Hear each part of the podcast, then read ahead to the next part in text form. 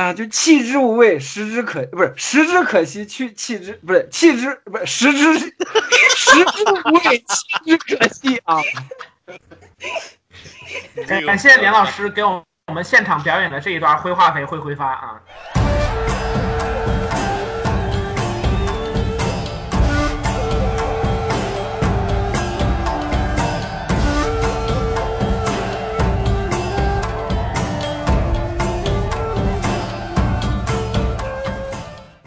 好的，那各位听众老爷们，大家好，又见面了。那那个我是主持人喵晨，什么主持人？哎不是，我是是我是什么来着？我是喵晨，对，垮了啊、大家好，我是坐在主持人喵晨旁边的嘉宾林子。啊，大家好，我是默默看着他们两个就这样掉状态的 AC。嗯，好的，那我们这一期的主题呢是最近漫威出的又一个电视剧，叫做《猎鹰与冬兵》。然后这一期的大纲也是我写的，就是 就是我说完了之后，他们两个甚至都接不上话，就足以看出我们这一期大家都是一种非常摆烂的一个状态。但是呢，这个是呃事出有因的，因为就这部剧或多或少也给了我们相似的感觉啊，所以我们现在就从从这一刻开始就已经做好了得罪粉丝的准备了。嗯，好，那先说一下外围的这些东西吧。就是《猎鹰与冬兵》呢，是那个漫威就是在那个无限战争。呃，和那个就是呃，终极一战之后，我已经忘了就是复联四叫什么名字了。对，就是就是这些电影之后进入电视剧时代之后的又一部新的电视剧。那那个在流媒体上平台上面播出，然后同时也取得了比较不错的这个收视率。但是它的评价相比于上一部横空出世的《旺达幻视》，呃，相比之下是要稍微弱一点，但也掀起了相当程度的讨论。那这一部主要聚焦的呢，就是因为我们知道看过《复联四》的朋友们应该已经知道了，就是美队，也就是 Steve Rogers 这个角色，也就是我们敬爱的史达顿老师，然后已经退出了漫威的主舞台。那么接下来呢，就是。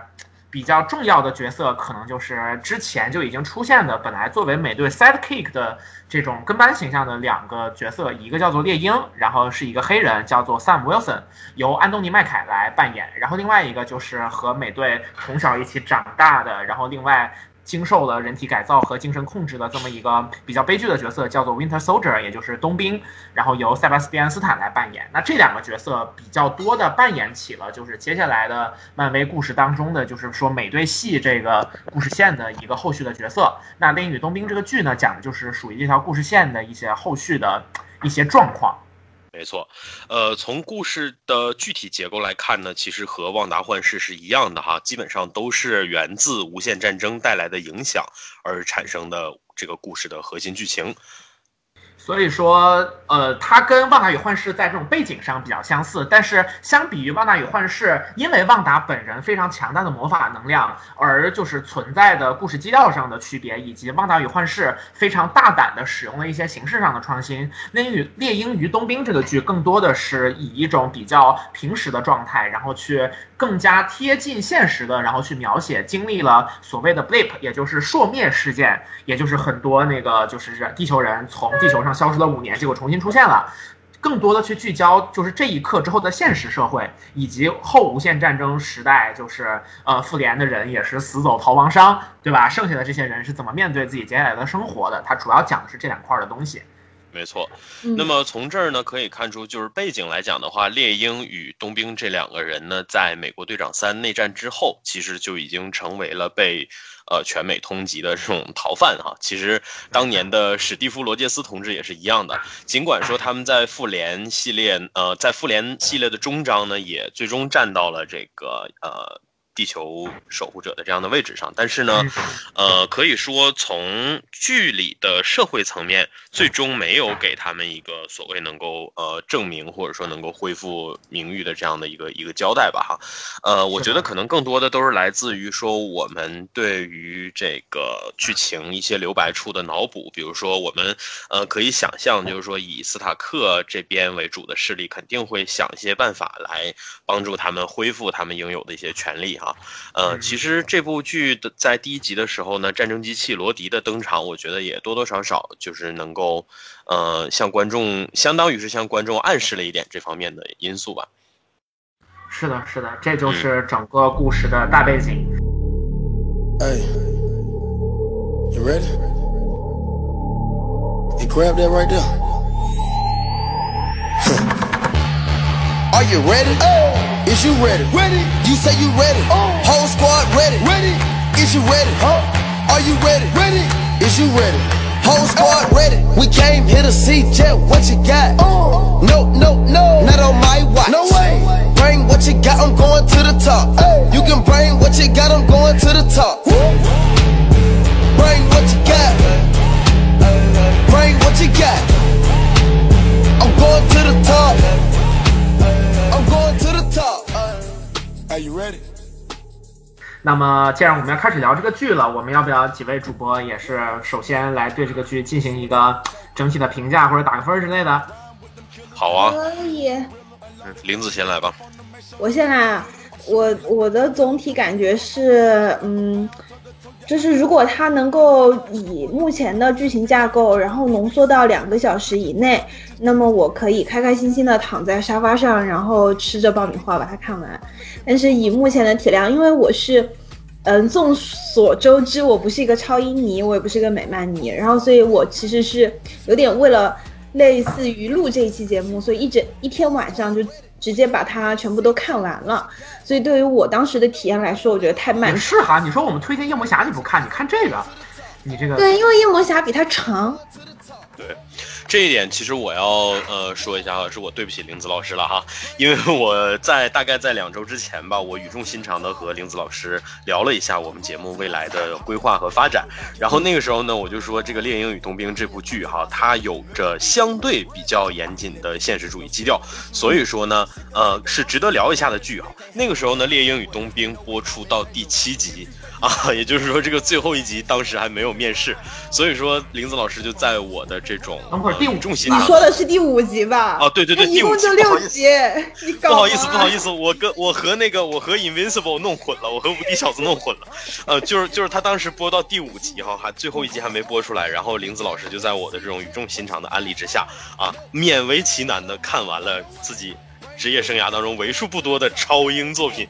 结果哎呀，当我看完了最后一集以后，我也由衷的。哎呀，觉得要向林子老师道个歉，真的。没有没有没有没有，那你们先把评价的部分说完。有呃，评价的话，就是玲子刚刚说了哈，我来说的话，如果这部剧满分是十分的话，我大概能给到，呃，六六到七之间吧，我觉得。嗯、但是我是一定上不了七分的哈，这个是因为，呃，主要我觉得是因为这部剧给我展现出一种出工不出力的感觉。嗯嗯嗯，对，那其实咱们的观点是近似的，但我可能会附加一点比较个人情绪化的东西，因为呃，我我我身边的朋友都知道我在豆瓣的打分都非常的个人化，所以说打多数的片子的时候手都非常松，就经常四星五星的给。但是就是呃这些漫画改编的这些我特别喜欢的东西，我反而非常严格。然后这个如果说我要直接打分的话，十分满分，我觉得我应该也是五分到六分这样子，但我在豆瓣给了两星，就是额外扣了一星。这个扣的一星其实源于我对里面的一些改动，或者说一些人物设置的不太满意。但总体来讲，如果客观公允的去评价，就是这个剧的质量，然后我觉得就是就是。同时也考虑到说，我们这期节目可能是呃，就是呃呃剧的或者说漫威的粉丝来听，然后我们的比较就是我自己个人吧，就是给一个比较中立的或者说中肯的一个评价，我觉得是六六分或者说五点八左右的这样的一个分数，对，就是将将及格，嗯，嗯，这是我们整体的一个判断。嗯，我这次还在想会不会我比你更狠，结果没想到你还是比我更狠，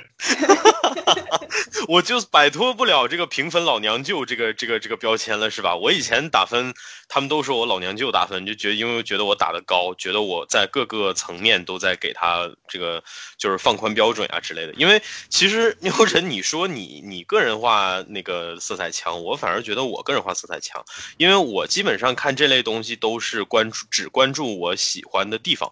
就是我关注我想关注的地方，并且我会，如果他做好了的话，我会毫不吝惜的给他高分。呃，至于那些可能大家呃整体比较在意的，或者说呃问题比较大的地方，只要它不是大到真的影响我的观感的话，我一般其实都我觉得都还好了。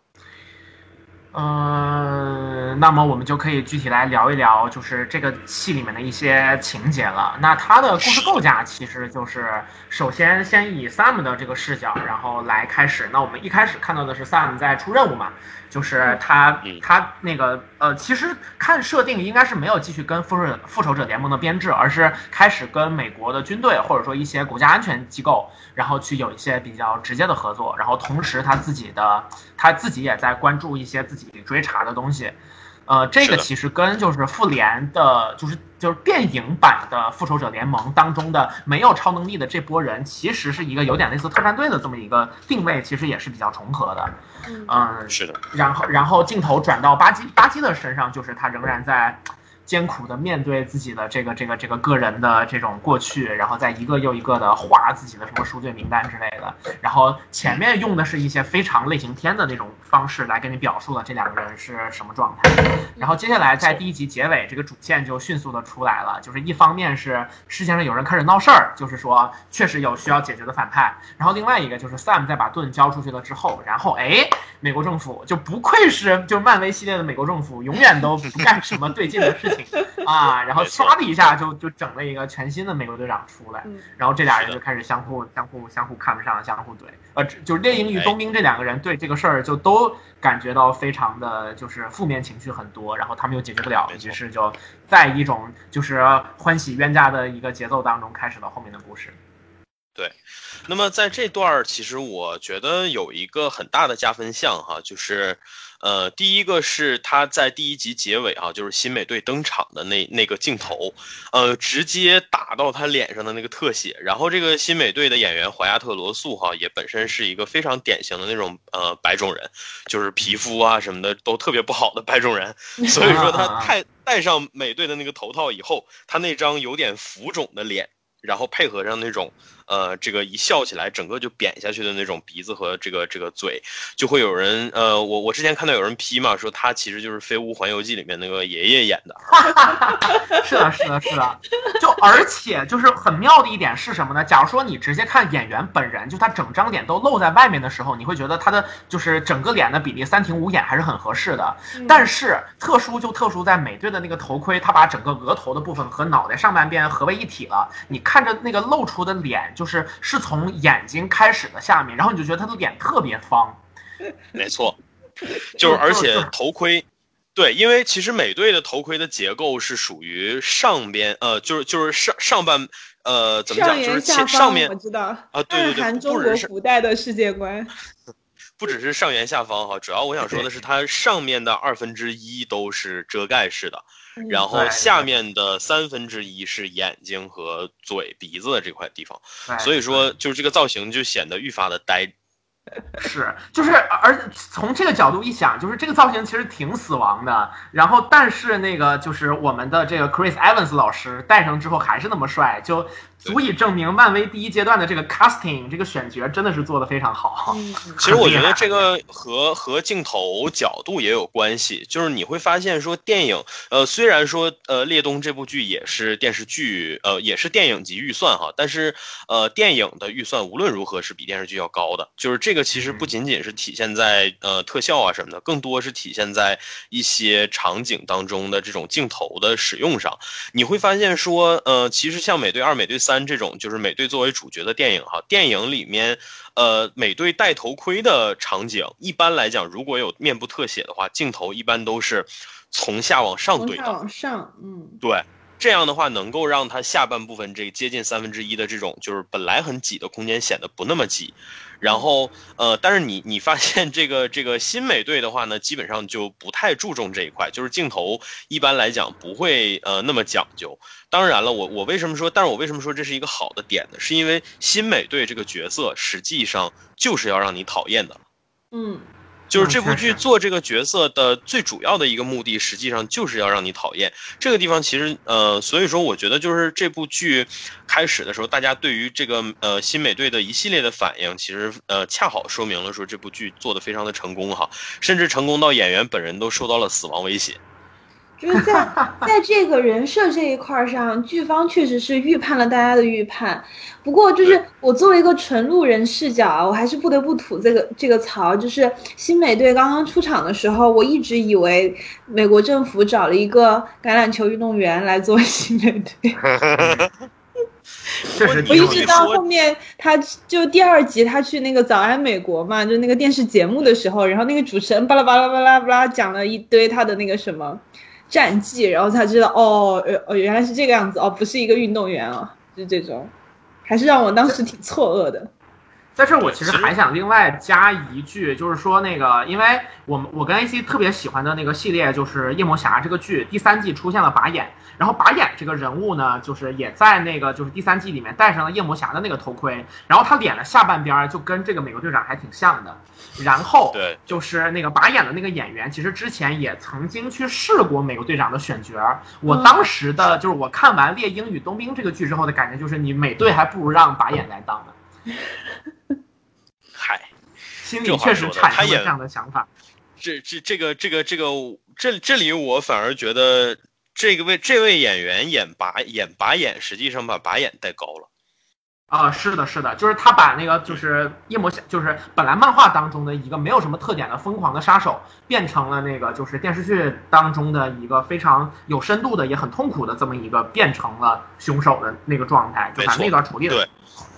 就是这里，其实我觉得涉及到，既然你提到白眼了啊，我觉得我们就不妨就从新美队说起。就是新美队其实算是，如果说我给这个剧七分的话，那么新美队应该至少是占两到三分，是因为嗯我觉得整部剧看下来，我觉得新美队其实是他们做的最成功的角色之一。为什么这么说呢？不仅仅有具体对这个 John Walker 他本身的塑造，其实看过漫画的朋友们应该知道哈，John Walker 在漫画里面其实也是很著名的一个，呃，做黑活的这种就是二三线团复仇者的这么一个成员吧哈，呃，他其实，在漫画里代号就叫美国密探，然后这个称呼的话，在电视剧的最后一集其实也有出现，叫 U.S. Agent，就是说他曾经，呃，他他从成为美队曾经有俄国的黑黑帮看到他只用一支铅笔就杀了一个酒吧的人。操，就是就是呃，其实他的这，对，其实他的这个在漫画里的这个起源设定，然后包括最终成为美国密探的过程呢，我觉得电视剧，呃，基本上吧算是做了个八九不离十。呃，但是在这个过程当中呢，电视剧增加了非常多的细腻的一些呃东西，比如说像我刚刚说的，他们故意选了怀亚特·罗素老师这位就是相貌上外形条件可能并不是特别出色的这么一位演员，然后呃，再有的话就是说赋予他的那些呃情绪上，然后包括这个呃能够让自己就是能够让他施以表演的这些机会，就是说他们把这个角色的那种焦躁啊和暴躁啊之类的这种特质，直接做到了观众身上。以至于说我在看新美队的时候，我能够切身感受到他的那种躁动，然后那种就是藏在这个假笑下面的那种，我就想要生吞活剥了你的这种这种冲动。而这个感觉呢，我在当年看《夜魔侠三》的时候看到拔眼，其实也是似曾相识的。但是这个地方有一个嗯区别，就是在于说拔眼，我是知道他最终就会成为一个彻头彻尾的反派和杀手，而呃，John Walker 这个角色呢，美国密探呢，他最终还是成为了一个反英雄。也就是说，虽然他展现出了这样的特质，但是这个角色是一个未来要带着这些特质继续去跟自己、跟生活去抗争的人。也就是说，他无论如何将来还是一个好人，或者说是一个相对的正派。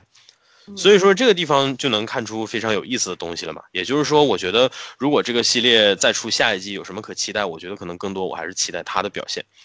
呃，然后哦这一除此点上，之外其，实其实我觉得也可以在就是超越文本去说一下。我觉得就是 A C 老师刚刚讲到的这个演员自己的外形条件，以及他他比较主动的在往这个角色的焦躁和被压抑的这个方向去塑造，其实是弥补了很多文本上的缺憾。因为其实如果我们去看这个故事当中，就是其实关于新美队这个角色，就是他究竟是正是邪，然后他的那个呃，就是就是他究竟会走向哪边儿？其实他前面的有一些转变，呃，没有非常足够的文本基础。你更多的还是从场外的一些因素去判断，比方说 A C 一开始就是我我们当时在看的聊的时候，A C 讲的说他不可能是个好人，就假如说他他是他塑造另一个美队的话就没有意义了，或者说就是你单纯从看到他让你觉得哎这个人那个这个人面相没有那么善，就是你是通过这样的一些一些一些因素，然后去判断说这个人物的何去何从，然后前面会给一些这样的感觉，但最后我觉得就是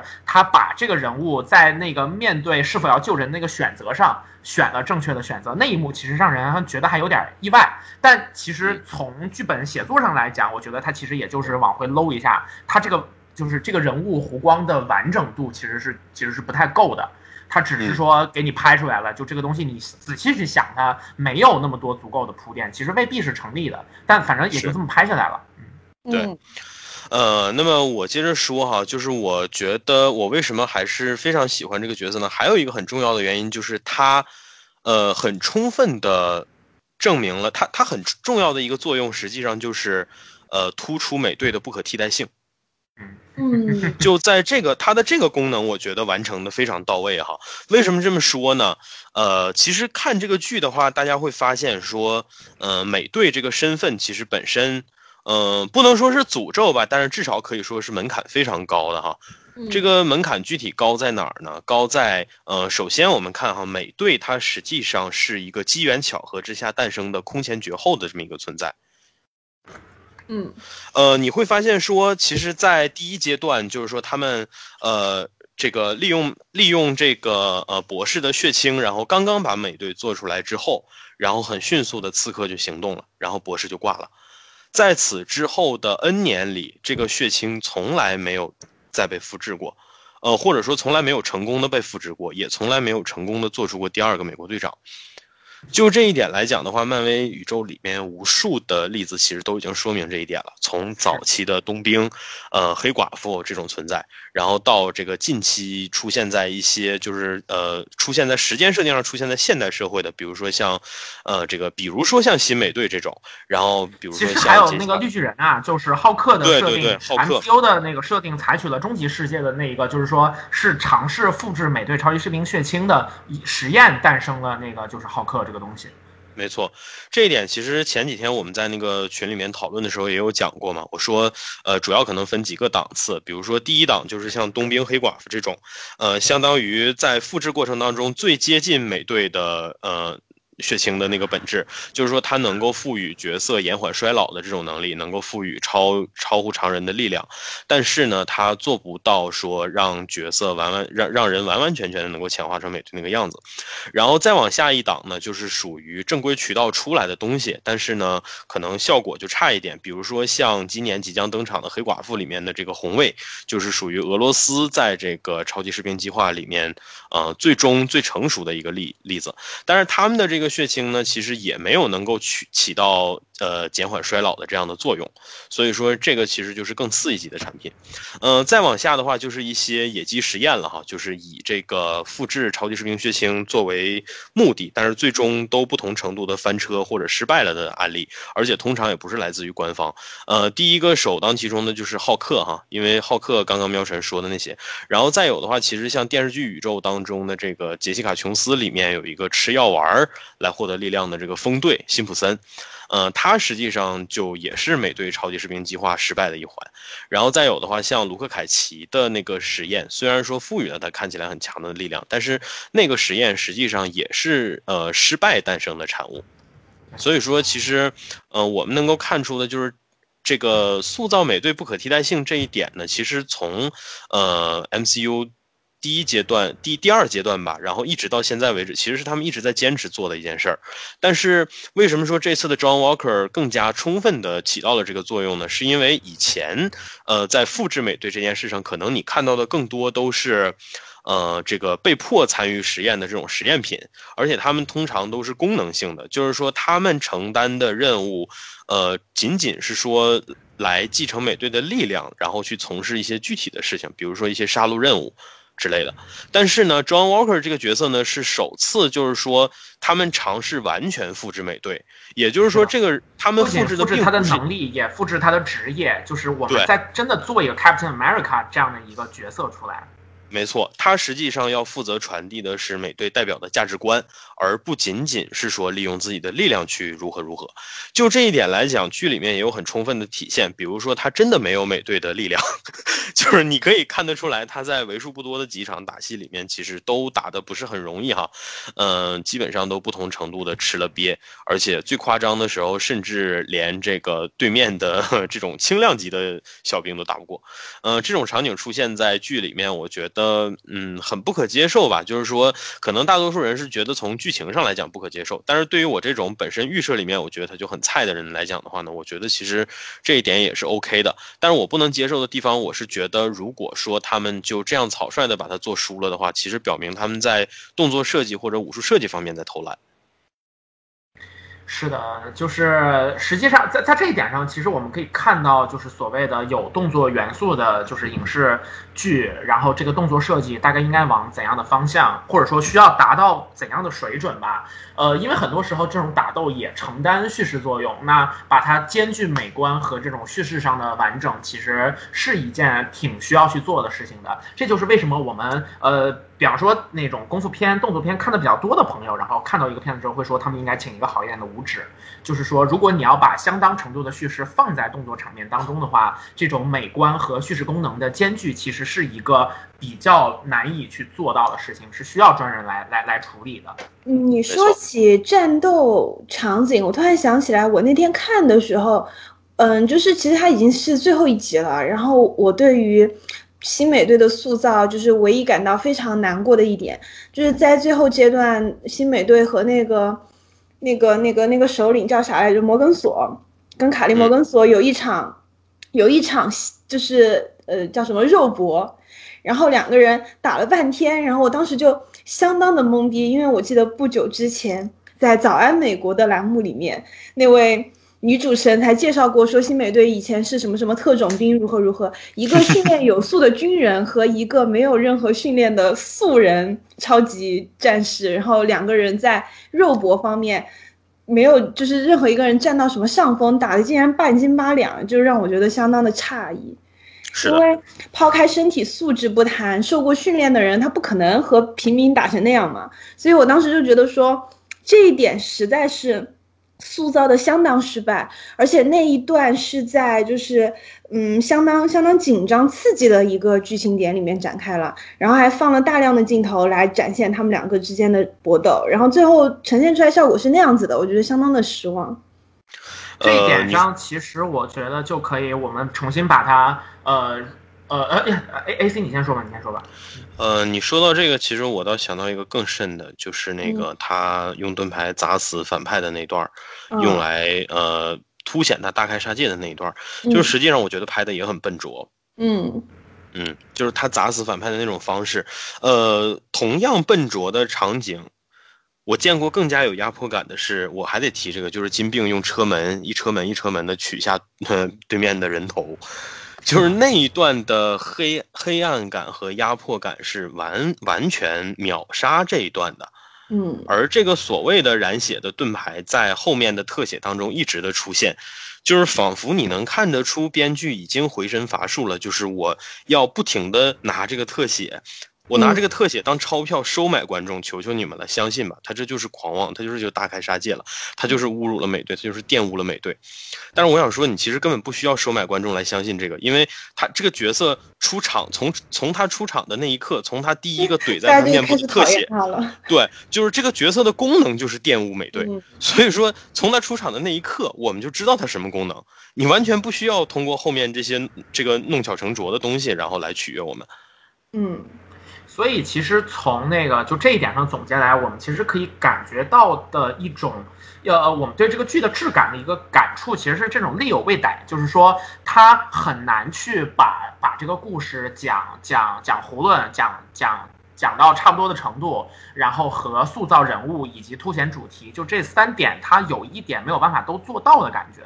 对就是你你你很多时候能够感觉这个剧情在按照这个剧情应该有的节奏往下去展示下去，你不太能感觉得到创作者对于情节的控制。那嗯这个又跟我们很多时候去看文学作品，我们说这个作品这个这个角色已经活了。不受作者控制了，跟这种又不一样，因为那种不受控制来自角色的生命力太强，那些角色太成立了，所以说作者没有办法干涉这些做这这些角色的行动。但我们放到这个剧里面，我们所说的这种力有未逮这种无力感，就更多的体现为说他只能把这些情节按照这样的方式走下去。那这些情节代表什么，以及这些角色我们究竟应当怎样去脏痞他们的行为，这些部分已经就是基本上失去控制了。所以到最后，关于那个 Agent 呃 Agent Thirteen 这个我们后面再说，然后还有呃关于这个美就是新美队的，就是他们的这种呃塑造，其实都已经让你感觉哎是控制不了了。嗯这一点其实是我们对于这个剧的最大的一个感觉，就是或多或少有一点塑造上的无力。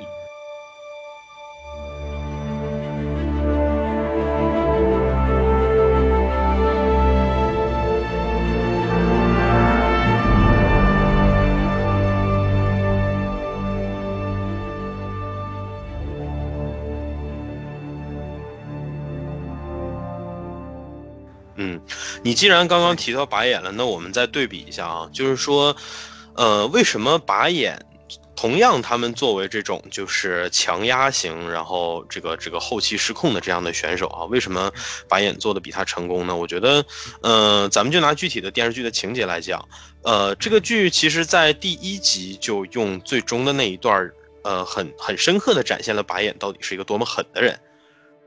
是因为那场戏其实是他们把金并，也就是 Fisk 从监狱里面往出押，然后在路上遇到了这个围追堵截，然后在他们在在这个呃警方军方在军方相当于基本上全灭的这种情况下，然后最后那个车里面就剩下白眼和金并的时候，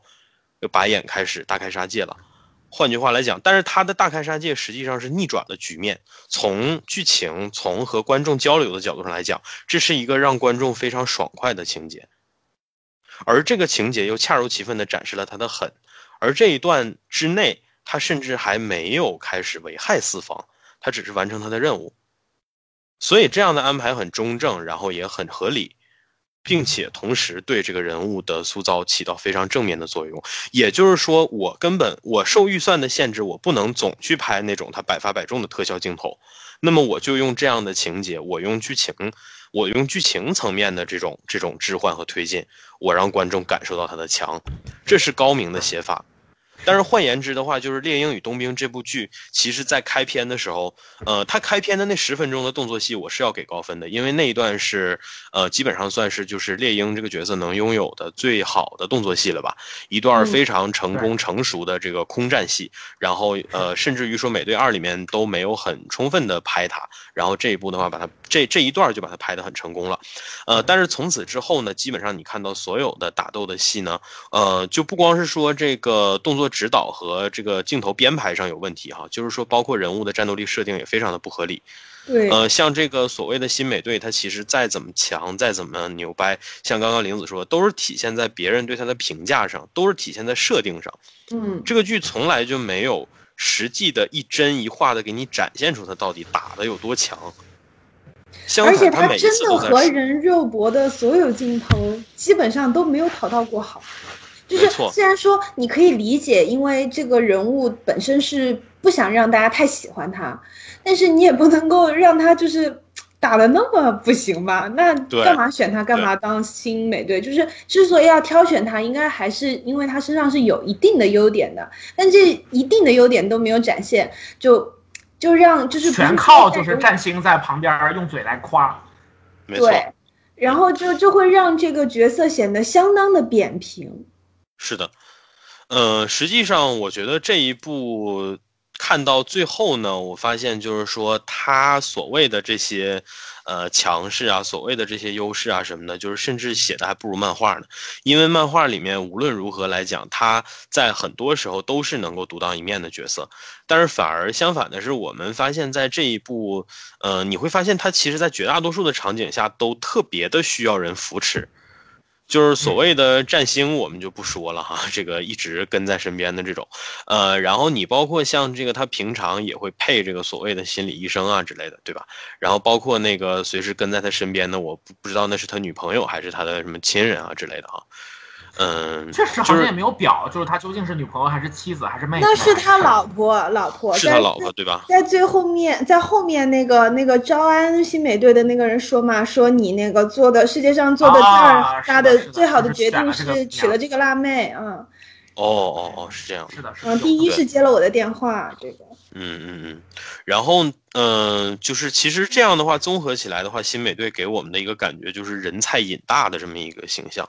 哦，不仅是瘾大，是人菜瘾大，而且觉得自己贼厉害。对嗯，我说回刚刚说的那个，为什么美队是不可替代的呢？为什么我说这个角色做的还是成功的呢？就尽管如此，是因为他成为美队的心理动机，就决定了他成为不了美队。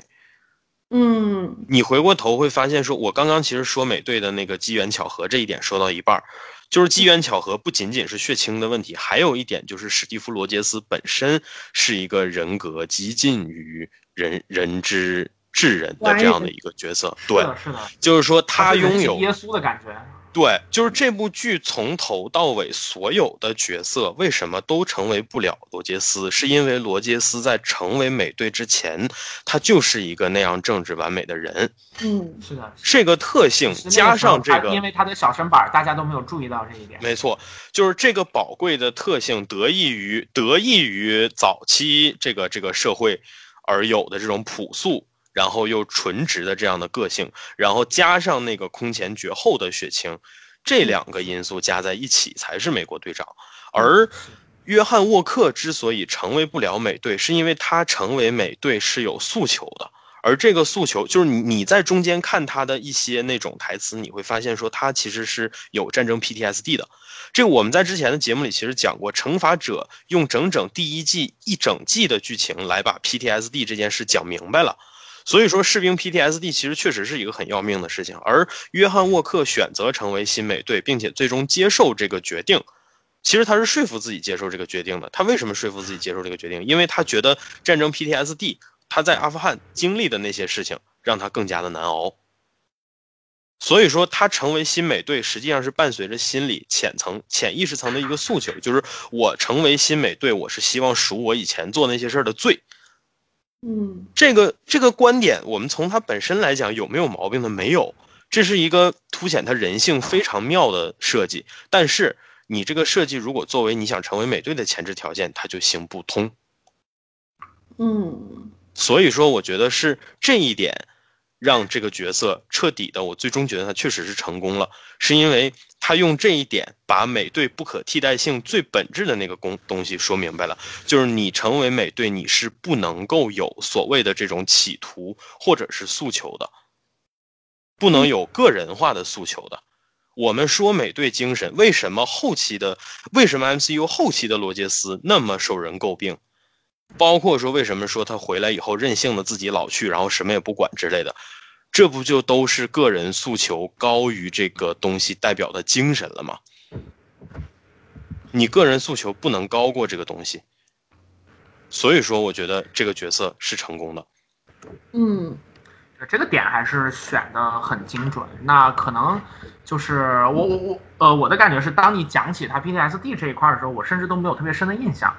我觉得可能是剧在表述上那个，那我我不太确定哈，有可能是我看的不认真你，然后也有可能是那个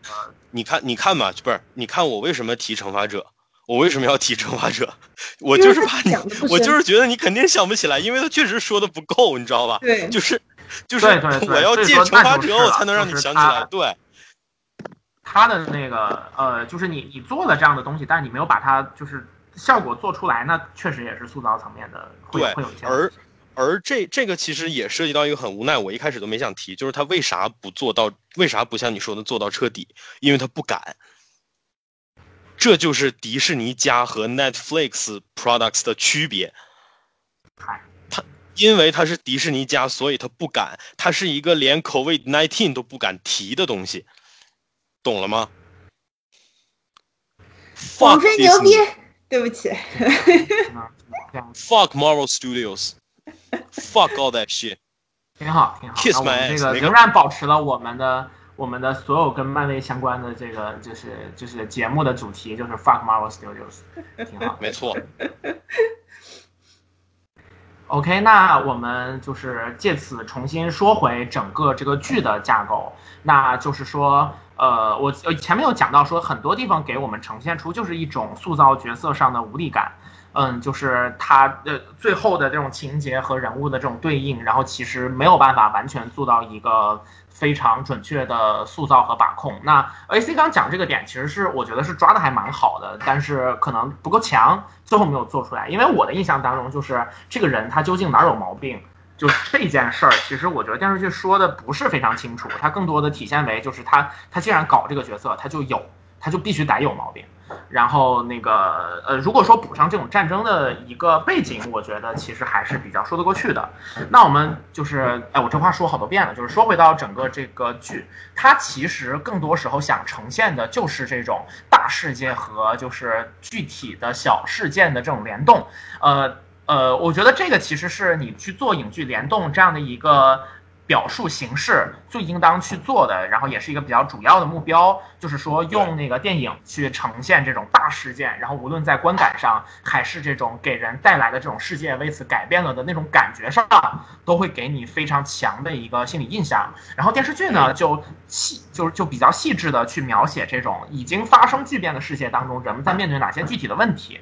其实我们可以看到，说《猎鹰与冬兵》很明显是想做这件事情的。然后呢，它的两条就是它的故事线，一方面是猎鹰与冬兵这两个人物具体的情况以及他们的互动，另外一个就是世界上同时在发生什么事儿。这两两方面其实它同时我觉得都想做好。那这个其实也比较符合，就是他们在这个电视剧、影剧联动时代去搞《猎鹰与冬兵》这个剧的初衷。然后我觉得你非常明显能够看到他们这个初衷在这个剧当中的体现。但是实际这个初衷做到什么程度呢？我觉得其实不太好说。就是它出现了很多这种细节上的让大家感觉到违和或者不妥的地方，比方说像是卡利摩根索和费奇者整个这一帮人，然后他们的从就是行动诉求到其他人跟他们的互动，包括他们特别能打，就其他人都干不过他们，就是这个方面。然后比如包括说就是猎鹰和冬兵他们两个人具体的情况，那冬兵这个人物就是就是这个问题，我们等一下可以具体说。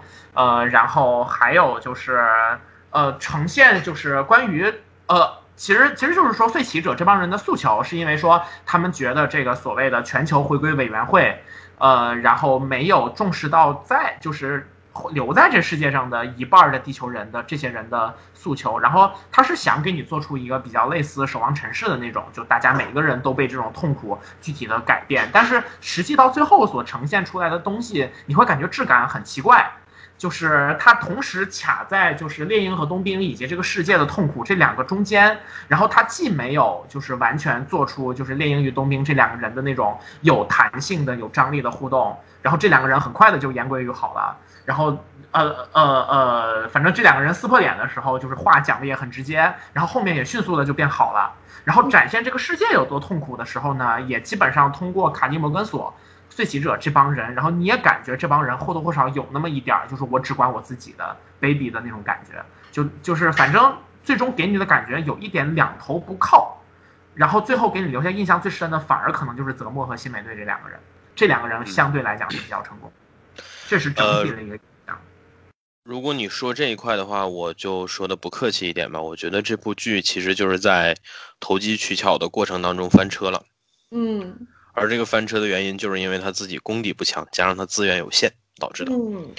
你做这个所谓的，我倒不觉得他是投机取巧，我觉得就是呃，我们首先说，就是他要做一个反映大众的现状的剧，他也要做《猎鹰与冬兵》，然后同时这几个故事当中都有一些人物的呃，就是下场或者说后续需要去表。然后那个也也也也有就是适合讨论的问题，就这几方面，其实我觉得就是做《电影与冬兵》以及往这个方向做，其实都是比较正确的判断，确实，但确实就是做不够。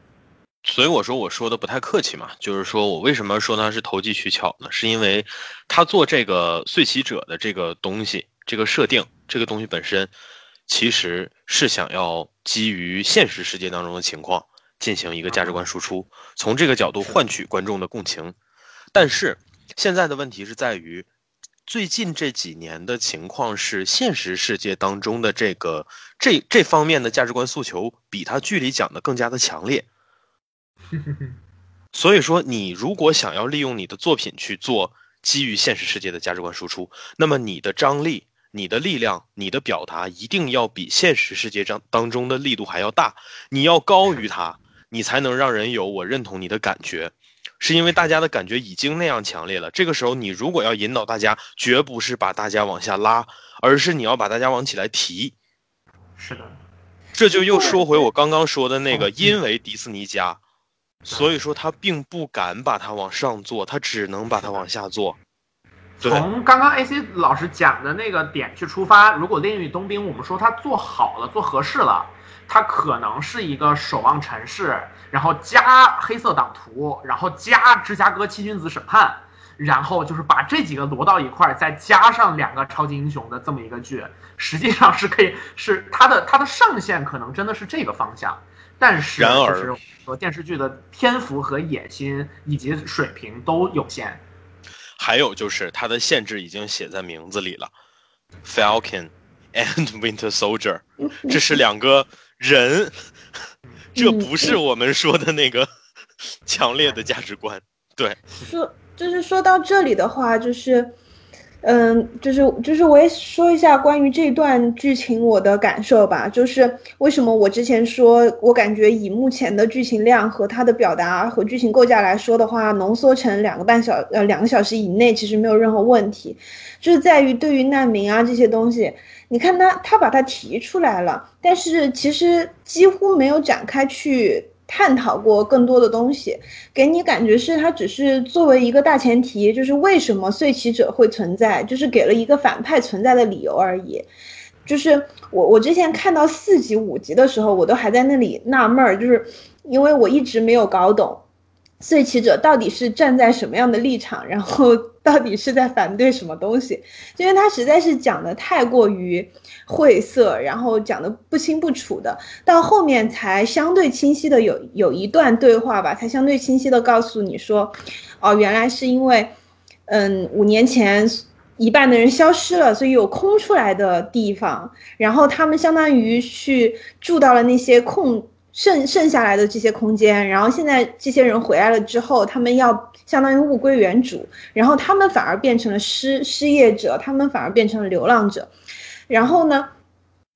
这就以这一段剧情和他给到的碎棋者的背景设定来说，放在就是你把它浓缩成一个小电影，它依然就是就是那么一句话的功夫，其实就可以把它说完的。这个剧给我的感觉是，他并没有。根本就没有想要把这一段故事给展开来讲，这和我在之前看到这部剧的那个简介说他会更加的去着眼于这一段时时间所发生的现实中的这些事情，和他的这个简介其实是相冲突的，是矛盾的，所以我当时会觉得说比较在在至少在这一段故事线这里，我觉得它是比较鸡肋。所以说就应该把这一段交给那个女人来拍，就是拍摄了《永恒族》的那个女人，然后让她来拍一个像《有靠之天》一样的那种，那那那种质感的，然后来呈现，说不定是另外的一种感觉。嗯，对，然后恭喜《有靠之天》，对对对，算了，不说了。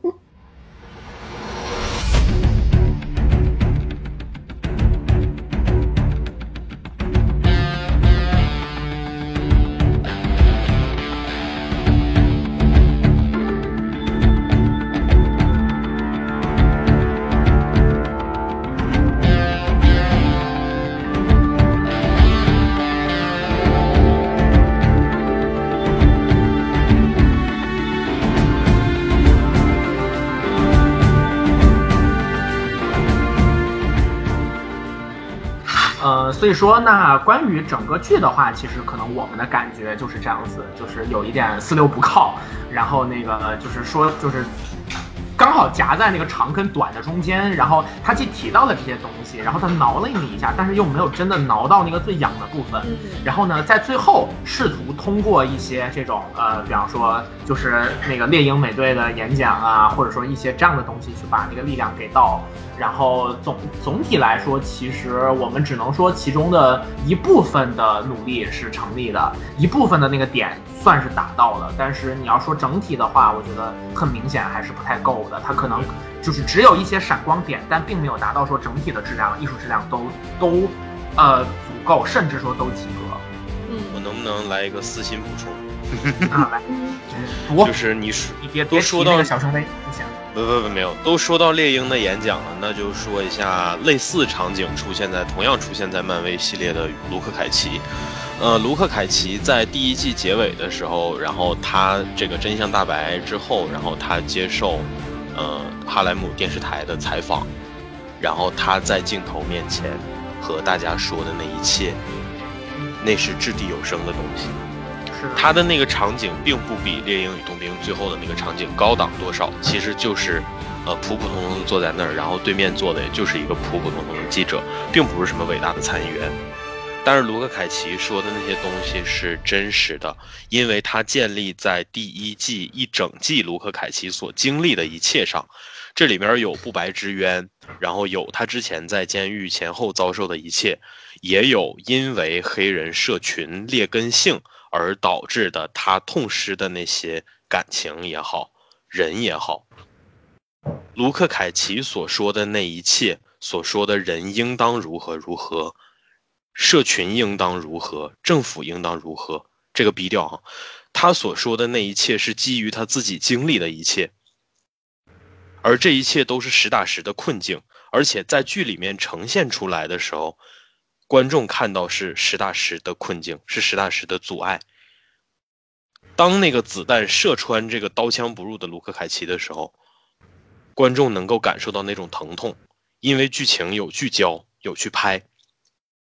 当卢克凯奇躺在那个池子里头的时候，观众能感受到那种焦灼，是因为旁边有克莱尔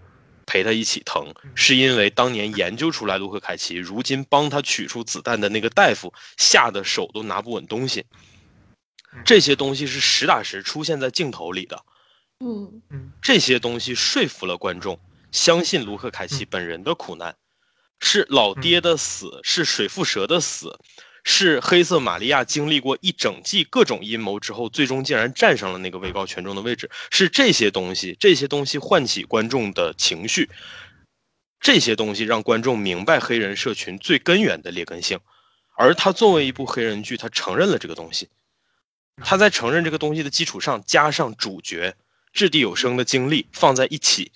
形成的这么一种感觉。最终变成卢克凯奇说出来的娓娓道来的一段话，而这个话是让读者和剧中人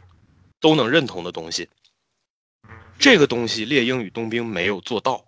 为什么没有做到？是因为猎鹰最终作为一个发声人，但是他本人所经历的困境依然是轻于这些人的，至少在剧中有限的篇幅你能看得出来。这一点我就不得不说，猎鹰有没有困境也有困境，但是这部剧做了那个东西，对，但是这部剧可能更多的困境还是集中在 Bucky 身上，集中在冬兵身上，因为通过之前的情节，我们知道他是一个被改造的人，他是一个残疾人，他是一个杀手、冷血雇佣兵，他现在失去了之前的一切，然后他要重新建立自己的生活，他很迷茫，他还要赎以前的罪，这些东西是他他的纠结和痛苦，但是镜头转回到猎鹰，你看他有什么痛苦呢？就是你说那些和罗杰斯之间的那种内心有愧啊之类的，有没有？也有，但这不直观，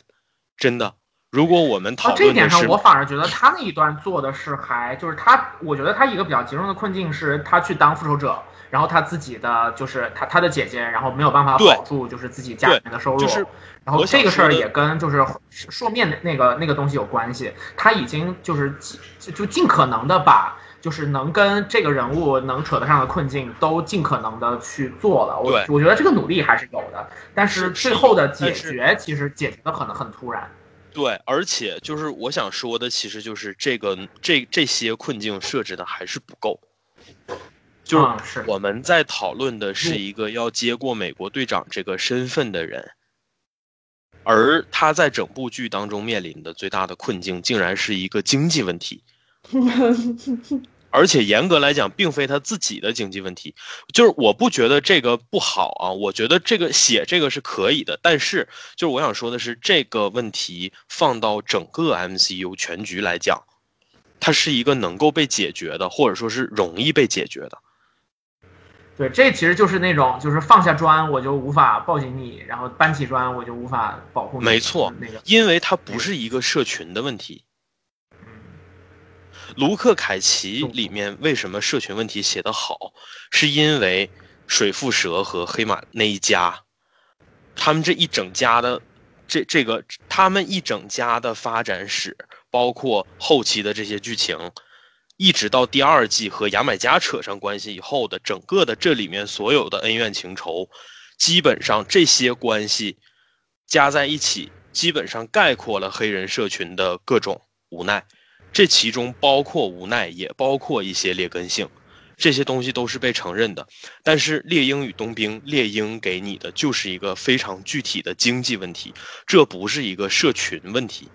或者说它就算是个社群问题，但它不够掷地有声，也不也不足以形成一个和美对接棒这方面的困境。而且最终你会发现，其实这件事儿和就是说，他家庭的这个困境和他是否要接棒美队这件事儿不发生关系。嗯，这些东西加在一起，最终让这个角色所面临的一切以及他最终的选择显得就不是那么踏实了。问题在这儿，说这些，就是因为我我就一直感觉 AC 老师是精神黑人，就是他对于黑人的这个生存环境，然后兴趣爱好，然后他会面对的人生困境这种东西都盘得非常清楚。对，这我觉得很多就是现在，尤其是国内，你去看这种东西，他对于就这帮人对于黑人的生活，包括这个社群，然后所谓的活在街头是什么状态，可能没有太多的感觉，然后他就觉得可能已经比较足够了。但我我当然，假如我们拿卢文凯奇去做对比的话，你就能就能看得出谁才真正说出了就是黑人在呃生活当中面对什么情况，他是怎么想的，要面对什么问题。对，就是这个确实也是没有办法比，因为毕竟就是 Netflix 它可以用一种比较就是比较作者性的方式，然后去写这些东西，可以写出真实的困境。然后我我们讲说就是《另一冬兵》啊，然后包括漫威所有的这种就是系列的剧，它其实主题先行的问题都都是存在的，就是它先天要讲一个发生在整个框架之内的，就就就是发生在整个大的框架里面的故事。那具体到这个故事之内，他所能面对的困境，然后他所折射出来的这这些人身后的问题，可能都只能做到一个比较浅尝辄止的一个程度。我觉得，呃，《恋与冬兵》算是揭穿了这一点吧。就是就是，如果说我们期待说，就是 Marvel Studio 和迪士尼家一起做的这个系列的东西能达到那个，就是我们之前在这个捍卫者系列当中所看到的那种深度的话，现在看来确实是有点难的。然后，但是就是面对主题先行的这种现象，有没有可以处理的办法呢？有，那就是 A C 刚刚讲到的，说卢克凯奇是怎么让你相信男主角的困境的。但是这个对于漫威的限定剧来说，很多时候可能还是奢侈一些。嗯而且我说难听一点，可能很多粉丝或者说受众也并不直接关心这一点，对对对或者说他们能看得出这个东西不够好，但是好意味着往什么方向去进行努力，他们对这个方向可能没有足够的概念，是。这也是一个现状吧，嗯。嗯。呃，其实如果是说回这个，就是其其实我刚刚提他跟卢克凯奇做对比呢，嗯、我想更多想说的其实就是他在做发声这一块儿的时候，呃，如果说再延伸到这个黑人问题的话呢，其实这部剧也是有一点尝试的，就在哪儿呢？就是在那个老队长那儿。嗯对嗯，就是呃，以赛亚·布拉德利这个角色，实际上在原作漫画里面也是出现过的。呃，他就是当年这个和罗杰斯基本上处于同一历史时期的黑人美队啊，就是这么一个角色。呃，然后作为本身在漫画当中出场篇幅也不大的角色呢，其实这部剧可能相对的把它作为了一个旧时代的背景型的这样的一个角色。嗯，呃，但是通过他呢，其实你能够看到一点，试图去阐述一下这个种族歧视或者说无意识偏见的部分，就是因为他的台词当中还是有一些比较明显的地方，比如说他在说这个他们拿我做实验的时候，他们他好像第一句我记得他说的不是 they put me in the lab，他说的是 they put me in jail。对的，你没记错，是 jail。对，为什么说 they put me in jail？对吧？你你把这个再带回到那个黑人社群的时候，你就会发现了，这个地方实际上是他想尝试做的部分。但是，就像我刚刚说的，我又要梅开三度了，朋友，因为是迪士尼家，所以不能再往上说了。所以他最终把相当隐晦。对，所以最终他们把这条线做回到了恢复老兵荣光的这个角度。嗯，最终给他做了一尊雕像，最终回到了一个这个所谓的帮老兵，呃，恢复荣光的这个角度，而放弃了往种族、往社群那个方向的讨论。你所以说我说真的做老兵雕像，我还想起来，我当时看到这一段的时候，我觉得啼笑皆非，就是真的没有什么必要，真的太奇怪了那一段。对而且就是你我一方面知道没有什么必要，但另一方面是确实就是他们能做的，就是也就是这个了，也就是这了。对，就是就是主要问题是，我觉得以赛亚老爷子的这个演员在前期所展现出的那种顽固，但是又充满力量的那种锋芒，嗯。其实我都可以想象，如果换成其他任何一个作品的话，那么这个角色最终要么就是壮烈归去，要么就不会再出现了。对，他们不会说最终把它搞出来，然后我们再弄一弄一出这种非常温情的这样的戏码哈。我不知道，可能这样的戏码现在非常容易打动这些现在的这些年轻的小伙子们啊。这个这个真的这个真的不是我不是我装来吧，我年轻的艺术家们，我真心觉得，哎呀，就是，就就是我我是觉得这个场景你可不可以做呢？也可以做，呃，没什么不可以做。但是你这个场景做出来，就会让你前面引入这个角色时候所展现出的那种你的那种祈祈求，或者说你你引入他想要起到的作用，就失掉了。对，就就是它在逻辑上，其实为什么我觉得没有必要，并且很很滑稽，就是在于说，你既然一开始你把以赛亚搞成了这样一个受尽了折磨，并且对于现在的政府也好，人类也好，其实都都是处在那种怀疑和仇视的状态里的，那这样的人他。不会很容易的被说服，就是我觉得你就算尽管就算是把他给带到那个破雕像面前，他可能还会要怀疑你们的动机到底是什么，就是会，就是他就是就是这个节，像之前节目开始之前，我也跟喵晨聊过嘛，就是说我觉得他显得有点仓促，特别是当他把很多东西都收尾收在最后一集有限的时间里面的时候，包括新美队的洗白，全部都放在了很短的时间里，然后所有的这一切的动机都显都就是都不是那么的足，所以会让最后一集显得很滑稽，就感觉把前面的东西给毁掉了。还有一个让我觉得最啼笑皆非的地方，就是在于以赛亚老爷子他的那种愤怒和恨的缘由，并嗯不是军方没有承认他的地位，对，并不是军方他莫名其妙的就遭受了这种奇怪的苦难。对，是因为 they put me in jail，对，因为他们拿我做了无数的实验，就是因为他其实是战功卓著的人，他是嗯战功卓著的人，我觉得。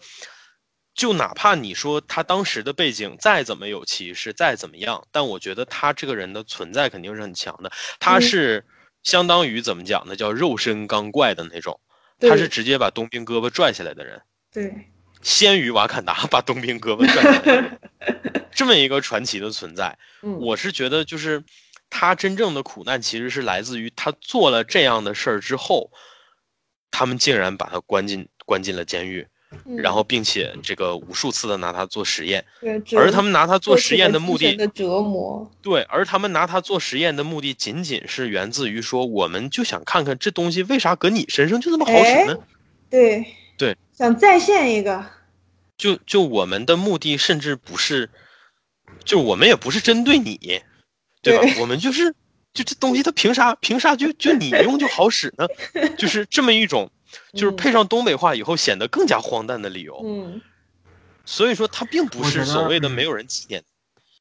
嗯，就是就是，当我们再去思考，就是这种，尤其像是故事当中的呃标志性角色，当就是这些角色有非常强的个人特质，或者说是代表性，就这些时候，我觉得其实可以考虑到说，这其实是创作者在试图表达自己的立场以及对现代世界的看法。我有另外的一个感觉哈，就是说，我因为我今年前面还看了《寻龙传说》那个动画片儿，然后 by the way 这个片子我很喜欢，呃，嗯。然后《寻龙传说》跟猎猎鹰与冬兵都给我有一种很强的感觉，就是有网上有人说说就是迪士尼老总将来想从政这事儿可能是真的，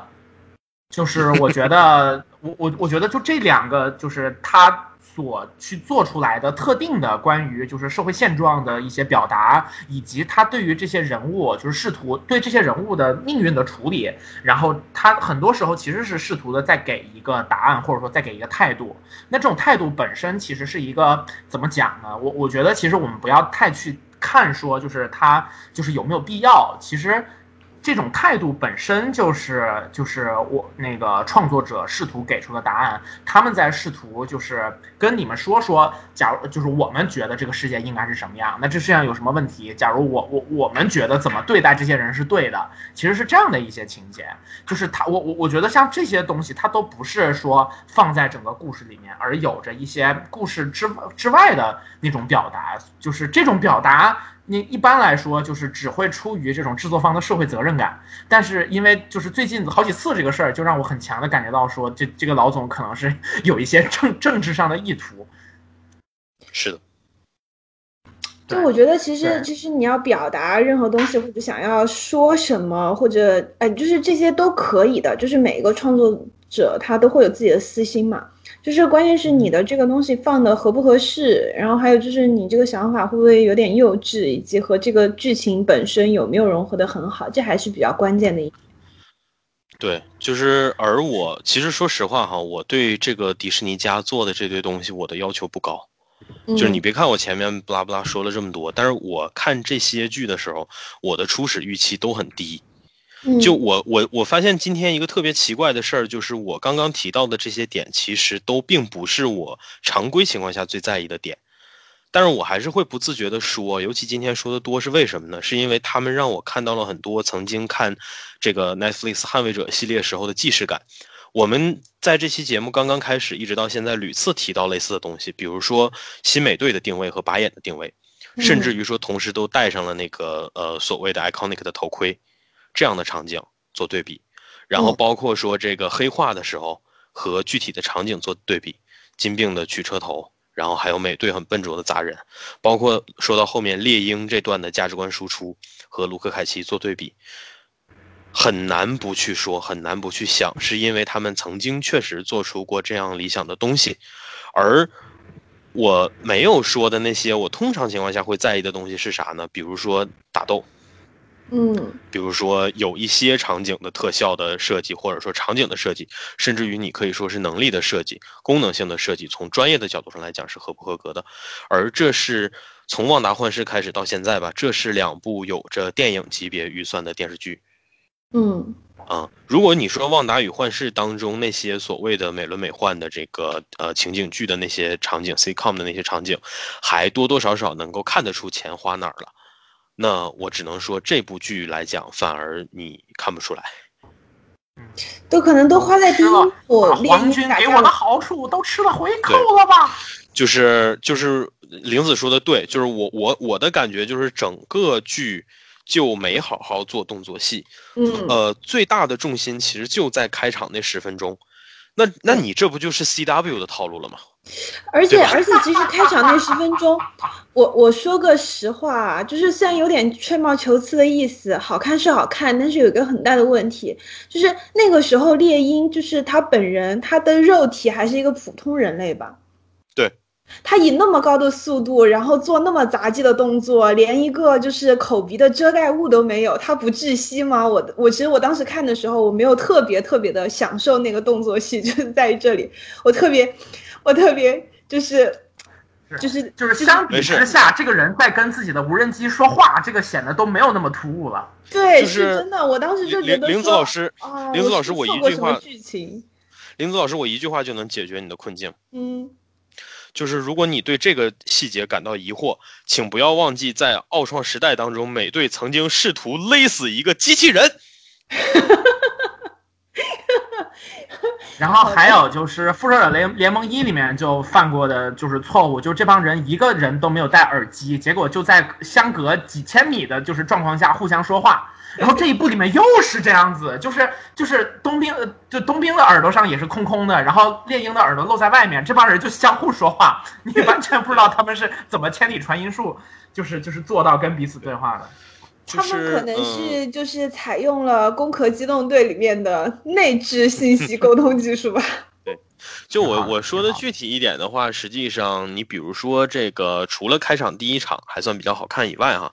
呃，卡车那场戏吧，卡车追逐那场戏，实际上本来应该是备受期待的一场戏，因为众所周知的是，追车戏是很容易出精彩打戏的，这种戏一般设计都非常到位，是因为它伴随着非常高的安全风险，所以说通常在设计这种戏的时候，武指们一般都不会含糊，包括特技演员之类的。他们通常会探讨出很多种方案之后，最终给出最优解。所以我们能够在过往的各种各样的追车戏当中看到非常精彩的场景。这个其中，如果说你是采用的是 CGI 的方式去拍摄的话，那么可能还轻松一点，你只需要研究明白这一场戏当中所有的。正在移动的东西之间的调度，然后把人放上去以后，加上人的这种物理的这个这个这个，呃，伴随的一些物理效果，你把这些东西研究明白，然后你能够利用这些东西做出一些精彩的动作的交互也就好。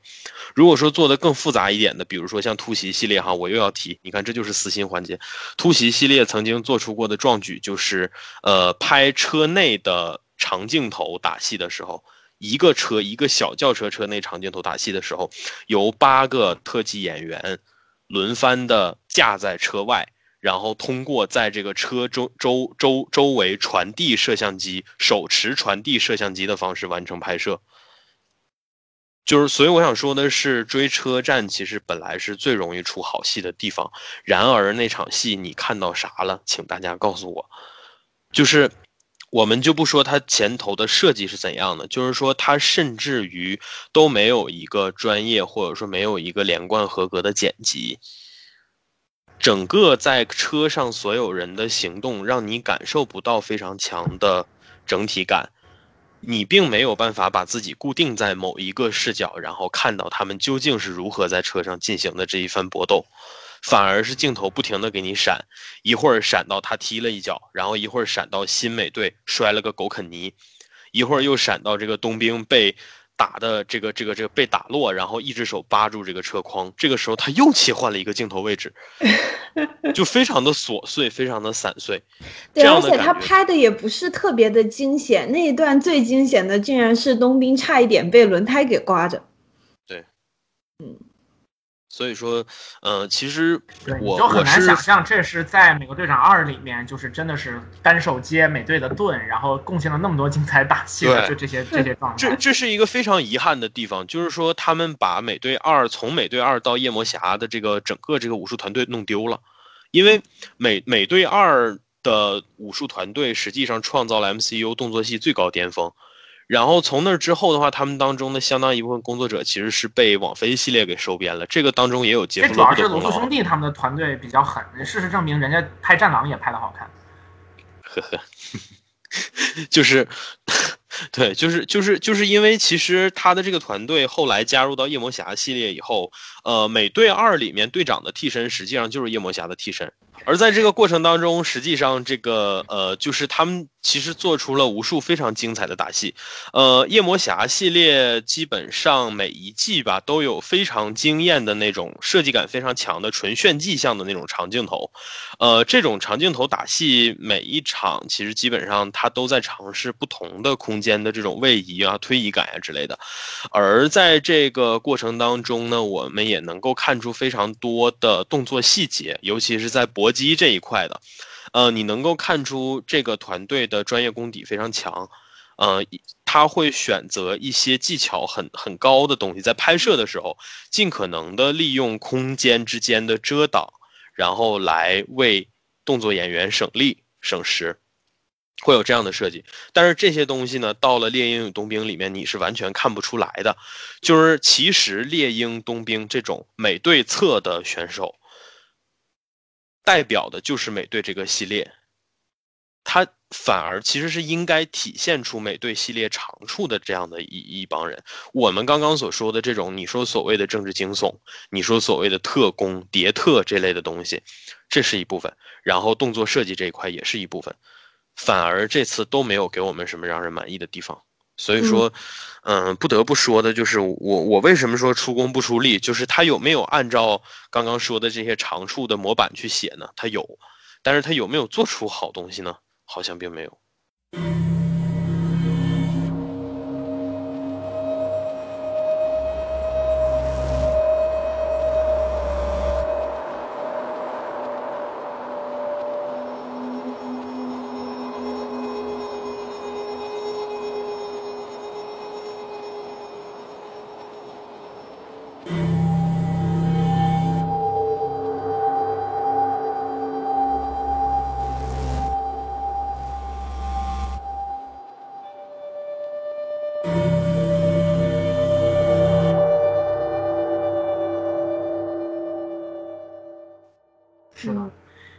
这个还是就是拢回到了我们对于这个剧的整个的印印象，就是这种就是这种有气无力，或者说那个力有未逮，然后他有一个比较比较呃，实际上还挺全面的一个构想，他试图讨论这些这些问题，然后把这个以小见大的这种结构给你做起来，然后同时把猎鹰跟冬兵这两人物接上，然后既讨论问题，然后打戏的话又可以接上就是每对戏的这些角色的那种非常精彩的实战戏打法。结果到最后，实际上成立的并没有非常多。嗯，那我们我呃，其实可以具体的去聊聊冬兵跟猎鹰这些人物了。呃，就是我们刚其实聊的一些关于猎鹰的部分，那主要是通过他跟卢克凯奇的这种对比，还有就是他自己所面对的困境可能不太够哈。然后，那我们可以来聊聊巴基。我觉得其实。呃，就是我我我可能要说一个有一点挑战很多朋友认知的，就是我觉得塞巴斯蒂安斯坦老师在这个系列当中所给出的表演。没有非常的好，就是甚至是一个水平线之下的。因为如果我们说那个就是几个克里斯，然后他们给的水平都是没有特别出色，但是跟角色贴合的很好的话，我觉得就是那个汤包在那个就是演这几个不同集里面的冬兵，我觉得就是他是那种需要给的状态。哎，汤包是寡姐，赛包是赛包是，对对对，好吧，那就三八四，好吧。然后我我我其实一直觉得他长得跟那个就是那个叫做 Richard Madden，就是少郎主，他们俩有一些微妙的像，就是我也觉得他俩就是对对，就是英国版本跟美国版本，他们其实有点像，但是就是相比于少郎主在贴身保镖和冰与火之歌里面给出的，就是非常明确和切跟人物特质状态切合的那个那个里面，我觉得就是萨巴斯就那个。呃，美队二里面的那个被洗脑时候的纠结，然后跟那个就是这一部里面他最后有几个场景的那种，就是在边缘上的那种痛苦和愧疚，我觉得给的还不错。其他的部分都有点木，就是就是你不太能感觉得出冬兵这个人物的那种特质，我反正我觉得是比较一般了。嗯，至于此的话，也想说这部剧其实可以改名，就叫猎鹰，因为冬兵其实在这里面也不是一个相对主要的角色，而且对于他的塑造啊，对于他的心理故事线的行进，其实我觉得还是不够多。也不够明，或者说就是那个戏出来了之后，演员没有把那个劲儿顶到那种哎可以让你有感触的那个那个点上。反正就是呃，因为戏份和演员的表现这两重原因吧，就导致就是冬兵这个角色不是很足够的强。比方说他有一些其实很好去给状态的，比方说像是他不得不去跟那个泽莫来做交易，然后这个事儿被瓦坎达的就是护卫队们发现了。其实他被发现这个时候，这个人物其实是带一点尴尬，然后也带着就是。自己对于自己当下命运和未来的那种无奈的感觉，以及就是这种就是我们说士兵的这种杀伐决断的特质，这几种特质其实都应该表现出来。但是那一段的给你感觉就不太够。呃，这个地方我有的洗哈，这个咱们就互相洗嘛。对，来吧来吧。对，就是其实也不是洗了，就是我尝试着去说服自己，呃来给他一个合理的解释，否则这剧就真的一无是处了。呃，是这样的，就是呃，他从呃是这样，就是我们先说回这个 Barky Bonds 这个角色，他第一次出场是在美队一，然后篇幅极其的有限，我们只知道他是一个呃比较正直，然后对罗杰斯还不错的这么一个人，是也挺开朗的这么一个人。同时而对对对，比罗杰斯浪荡一点。对他和罗杰斯基本上是属于一起去参军了哈，呃，然后的话呢，呃，很迅速的他就离开了罗杰斯哈，而且是以一个牺牲的这么一个身份，然后坠落了。虽然漫画粉都知道他是巴基，但是其实基本上在那场戏里面，就基本上你可以默认他是死掉的。甚至于在之后冬兵出场了以后，很多人并不知道这个人是当年美队的朋友。是的，嗯，而他作为冬兵登场了以后呢，其实之前有关 Barky Bonds 这个形象的一切基本上就没有了，因为他那个时候登场的时候就已经是一个被洗脑洗得透透的这么一个存在。美队要几乎豁出命来，然后让他揍，才能唤醒他的一点记忆。一直到了美队三里面，其实他展现出的那种所谓的勉勉强强恢复清醒的状态，最终被泽莫的一串洗脑词汇就能够直接抹掉。所以说，其实你可以说他是一个精神力极其脆弱的存在。我觉得，呃，之前我们有我跟喵晨有一个朋友也也有提到哈，说为什么觉得这个冬兵，呃，好像在这一部变菜了那么多呢？我其实跟他说过，我说你要这样看，冬兵这个人物呢，他实际上不仅仅是巴基巴恩斯，他是 Bucky 加上俄罗斯的洗脑，加上血清。以及诸多的这种外外力因素才形成的这么一个相对比较完美的状态。如果说你把冬兵理解成一套软件的话，那它是需要定期去维护的。你们可以发现，他每执行完几次任务之后回来，这个呃苏联就要给他洗脑，对，就要不停的不停的让他的精神状态稳定化，是因为他并不是一个完美的血清实验者，他并不是一个完美的超级士兵，他是会失控的。他也是会宕机的。那么，在这种情况下，也就是说，他如果想要保持那种强势或者说稳定的状态，他必须要有这些条件和资源的加持，而且是持续的加持。而从美队二结束，对，而从美队二里结束，变成了守望者的美国总统罗伯特雷德福老师来给他写。对。然而，这个美队二结束了以后呢，整个这个九头蛇的盘崩掉了以后呢，冬兵其实就处于一个没有人管的状态。一套软件过长时间没有人维护，无论如何也是会出问题的。而这个问题具体表现在冬兵身上呢，就不仅仅是说他的精神状态不是很稳定了。我们可以发现呢，就是在他彻底脱离了所谓的这种杀伐之后，去到瓦坎达以后，其实他基本上就开始了相对比较安乐的生活了，可以这么讲。一直到现在出现在《猎鹰与冬兵》里的时候，其实他基本上就是已经来到和平年代了。一个战争机器软件，然后来到和平年代以后，你可以想象它是什么样的状态。我们说很多，其实我们之前看到所谓的讲普通人士兵 PTSD 的场景，你会发现说，他们可能这些噩梦还会萦绕在他身边。但是这个事儿对于超级士兵巴基同志呢，就更加的荒诞。巴基同志不仅仅放弃了作为这个冬兵时期的所谓的杀手本能，就连他当年矫健的这个肌肉记忆啊，都随着这个安乐的生活的到来而一去不复返。所以说，他的战斗力大打折扣。这也就表现为在猎鹰与冬兵当中啊，随随便便的可能就被别人撂倒。至于说他的那个胳膊轻易的就被瓦坎达的人拆掉呢，我觉得这一点其实可能是编剧有意为之的。就这个行为，其实更多的我觉得是瓦坎达或者说黑豹的一种示威，而这个行为毫无疑问是瓦坎达表现自己政治立场的一种方式。就是说，泽莫这个人无论如何是战犯，他只要活着一天，瓦坎达就不会放过他。而你，你现在的一切都是瓦坎达给的，不要忘记这点。所以说，拆胳膊那段戏有好多人吐槽，我很多，对我很多好朋友都跟我吐槽拆胳膊，但是我就说，我说这段戏其实就是中国一句老话嘛，我就说，如果《猎鹰与冬兵》像扎克施奈德正联一样有副标题，那么这一段的副标题就是一句中国老话：吃人家嘴短，拿人家手软。然后最后他的手也被人家拿下来了，确实软了，对吧？不敢打了，怎么样？因为有愧于人，吃着人家用着人家的呢。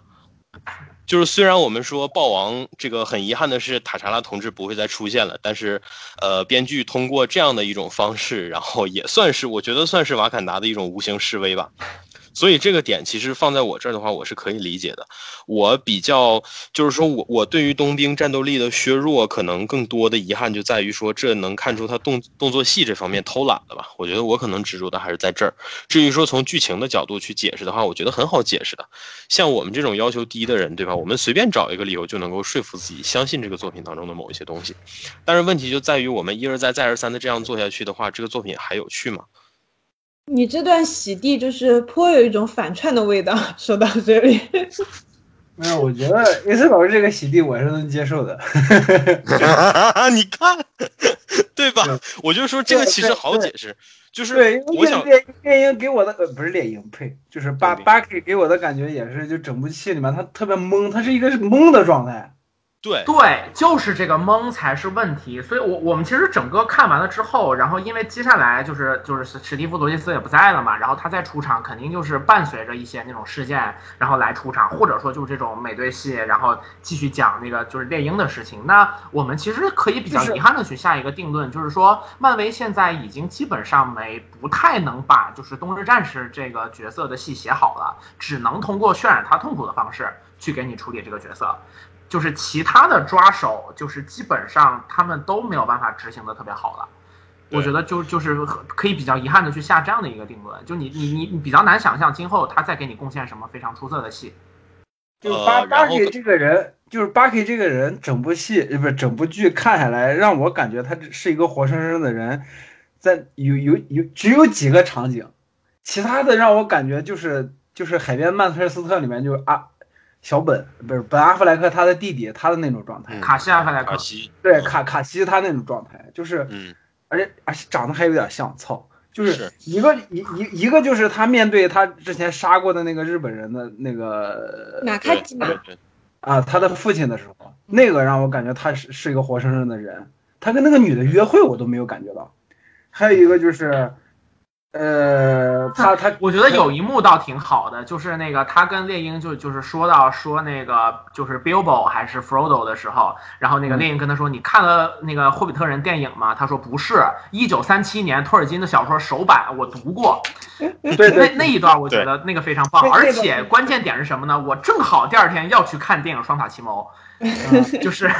就在那儿就对上了，就给我非常强的对啊，印象呃类似的，嗯，对，类似的台词其实还有一句让我印象比较深刻的，就是他们俩在那个心理诊所里面最终急眼的时候，嗯就是冬兵埋怨说你不应该把盾牌交出去，嗯因为史蒂夫是相信你才把盾牌给了你。嗯如果你让他现在变成这样，那说明史蒂夫看错了你；如果他看错了你，说明他也看错了我。嗯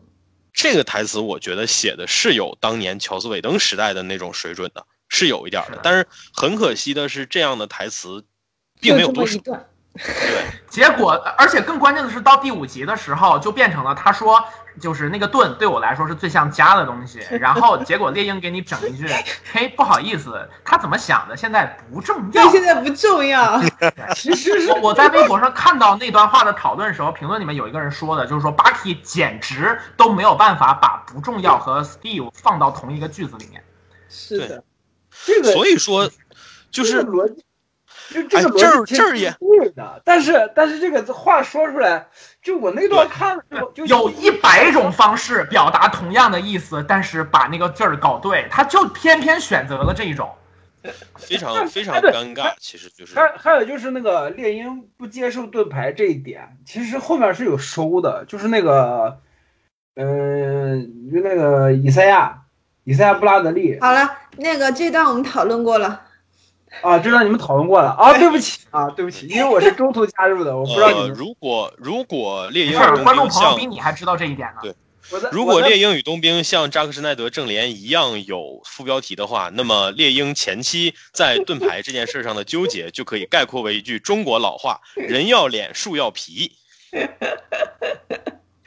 其实呃，在盾牌归属这件事儿，我觉得这部剧做的还可以。就是他对于超级英雄晚辈是否该接棒这件事儿的态度，是我觉得非常难能可贵的。他很惊讶的没有选择漫画的那种所谓短平快，直接拉一个人来接这个身份的那种方式，反而你会发现前期猎鹰根本就不想要这个身份，甚至于说他到最后拿过盾牌也是无可奈何之举。就是我不相信他所谓的那些什么呃，I'm Captain America，我不觉得这些东西是他真实的感看法哈。我觉得就是他更多你可以理解为他是不得不背负了这样的一个身份，是因为这个盾牌交出去的后果更惨。对，就因为你不知道会给什么完蛋玩意儿拿到那个东西，你不如你只能把它拿在自己手里，至少知道自己拿着它会好好使。是的，就像我们很多时候希望这个《指环王》能够被更多的人看到，然而你会发现，这片土地上甚至还会有人因为片子太长而打低分，甚至有人还会因为停车场的停车费不是免费的而给电影打低分。所以在这样的情况下老师说了五期节目了，可能，对但确实很精彩。对啊，好吧，就是我想说的，其实就是他在这点上的态度，我觉得也是这部剧值得称赞的一个地方吧。就是我可以给一分，这一点我可以给一分。你会发现这部剧没有一个人是心甘情愿的想要把盾牌拿过来当美国队长的，就哪怕是 John Walker，他最终为什么把那个盾牌锤烂了？他嗯最后那个盾牌是他自己打的，他自己拿低劣材料打出来的，其实那就是他最终的坚持了。所谓的，而且是非常形式化的坚持，就好好相当于说我凑合凑合拉倒吧。结果最终发现凑合也凑合不了，所以最终干脆把盾牌扔了。那嗯，不是他自己。呃，那是因为之前先被一帮就是打了那个药的，然后那那个就是碎袭者队员给锤烂了，就是一帮人一块儿就是圈踢他，圈踢，我操，这个词好对，亲切，啊，好惨那就是，圈儿圈儿踢这个词，我就在在这儿用就非常合适了。说回就是那个东，就是就是东兵这个人，我觉得还有另外一个问题，是我刚刚跟那个朋友，就是跟我一起做莎士比亚活动的那个朋友聊的时候，然后迅速的想出来的一个点，就是说，呃，在这一部里面，其实对于 Bucky 他的心理状态究竟是一个百岁老人，还是一个没有怎么过过自己的生活的小伙子，其实我觉得是一直在摇摆的。就是他一会儿把它写成前者，一会儿把它写成后者，就这两种，其实我觉得都成立，都可写。但有这个摇摆，就证明说那个创作者其实对于这个人物的困境和特质都想得不够清楚。当创作层面它就不够清晰的时候，演员也相应的没有办法给一个非常好的、很清晰的一个呈现的方式。然后再加上我们前面有讲到的三八四本人的一些情况，反正我觉得到最后为止，就是东东日战士这个角色比较遗憾的是。我们现在看来可能不会再立起来，或者有很精彩的戏了，就只只能是有很棒的人再去再去写，很棒的编剧再去写，那纯粹就是用他自己对这个人物的理解来写的话，才能写出比较好的情节。反正单从这个戏来讲，我觉得是比较毁掉了。我觉得补充来讲吧，就是其实有摇摆也可以是很好的或者很精彩的，它它其实应该是一种能够把这个角色做得更丰满的一个手法。关键是在于在什么地方让他显得心太老，在什么地方让他显得好像更更年轻、更脆弱。就是你要把它放在合适的位置，而不是像现在一样是处在一种混沌的状态里。就是的，他是波蒂二象性，是薛定谔的，就是年龄。对对薛定谔的摇摆，它摇摆的不好，所以才会让效果显得不好。然后呢，从一个 CP 粉的心态来说，其实我觉得在这一部里，冬兵显得比较呆滞，我觉得是 OK 的，因为对他来说，和这个世界最深的连接，对吧？史蒂夫已经不在身边了，他再呆滞，我觉得都是糖，都是糖，姐妹们磕起来。我以为而且你要其实就，也就是从这个角度上来讲，我我们我们很多人才不认同，就是复联四里面他最后变成拜登的这种这种这种做法，就是世界上永远有不公平的，就是我们知道美国战后的这些年其实过得也也不是那么容易嘛，就是你你你活着，你你还不出来管这些事儿，这不是史蒂夫罗杰斯能干出来的事儿，所以说对这点其实我我们自己也是有一定的不满意的地方的。嗯，对，所以我觉得我倾向于觉得他可能还是去世了，因为史蒂夫嘛。是是是，史蒂夫先穿袜再穿鞋，先当孙子后当爷 啊！史蒂夫告诉你，我就死我就死了。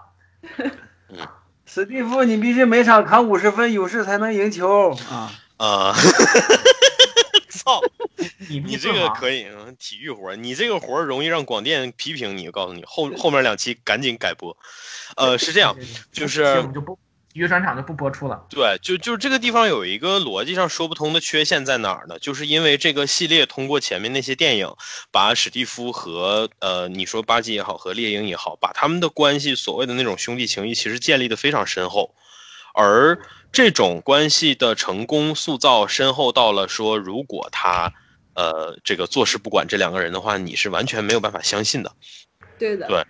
所以说，我觉得这个其实也是那么多人会会会会吐槽说，哎呀，为什么对吧？你兄弟家里面情况这样，然后你也不管管，是吧？就你不管世界，你还不管你这些亲朋好友嘛，是吧？嗯，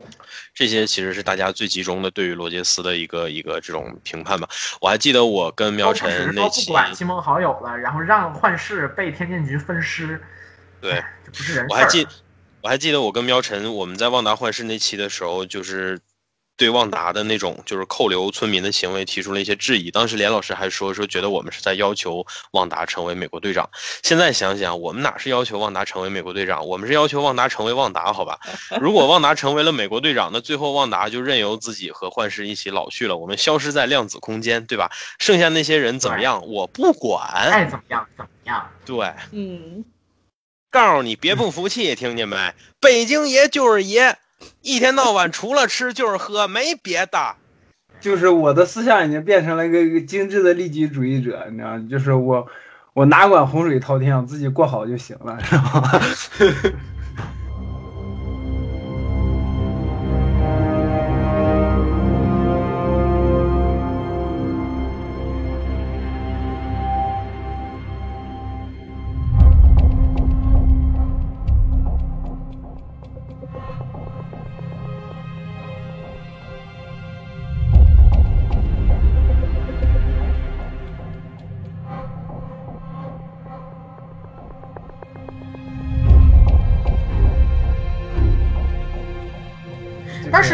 这个，其实也是从那个美队三内战和那个 BVS 上映那一年的时候，我们就能够感觉到，这也许是真实化的叙事和这种漫画题材和超级英雄主义的就英雄主义的这个主题之间必将产生的一个矛盾，就是说你你当你不断的把这种现现现实化的叙事，然后更多的放到这个故事里面的时候，你就必须要面对说，哎，这个人的意志是在不断被消磨的，但消磨到最后，他要不要放弃？就是就是就是有有一些作品会呈现出那种放弃的投降主义的那种那种那种那种呃判断出来，就会让你感觉到，嗯，他已经在真实化或者说是自己对于这个题材的处理上有点走得过远了。嗯，其实这个问题也可以说是这几年当中很多作品当中都在面对的一个困境吧。哎，这点我反而在《悬崖之上》里面看到了，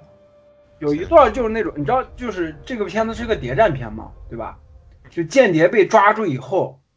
他会就是就是有有一个场景是，呃，间谍被抓住之前，他的队友在问他，你还有什么事儿要交代吗？然后他就说啊，这个任务啊要怎么样怎么样怎么样怎么样处理啊，咱们那个暗号哎要怎么怎么对，然后就特别痛苦的准备要去被抓了。然后呢，他的队友就问还有什么要交代的吗？然后他说哦，对，这个任务还有个细节要怎么样怎么样怎么样，还有要怎么样怎么样怎么样。然后然后他就又准备出去被抓，然后他队友再问，真的没有事儿要交代了吗？然后他就说哦，对，我跟那个谁谁谁的儿子可能在大街上在乞讨，你帮我照顾一下。就这个这个味儿是对的，就是把把天下大功放在自己的个人的私欲之前，明白吧嗯？这这个这个部分反而在悬崖之上里面拍出来了。嗯，就如如果放在现实，像这种东西，就是一种我们甚至可以说是很古典性的一种，就是我们说这种美学也好，然后对悲剧的处理也好，或者说是这种人物的思考状态，它是高度理念化的，它不去更多的去想生活细节什么什么之类的。那那其实就是超级英雄类的电影，然后它在我们现在叙事里面，这确实是一个你要解决的问题。那你处理的好，那就是复仇者联盟一。然后你你要是处理的不对劲，那可能就会变成某些作品。对，就反某些作所以反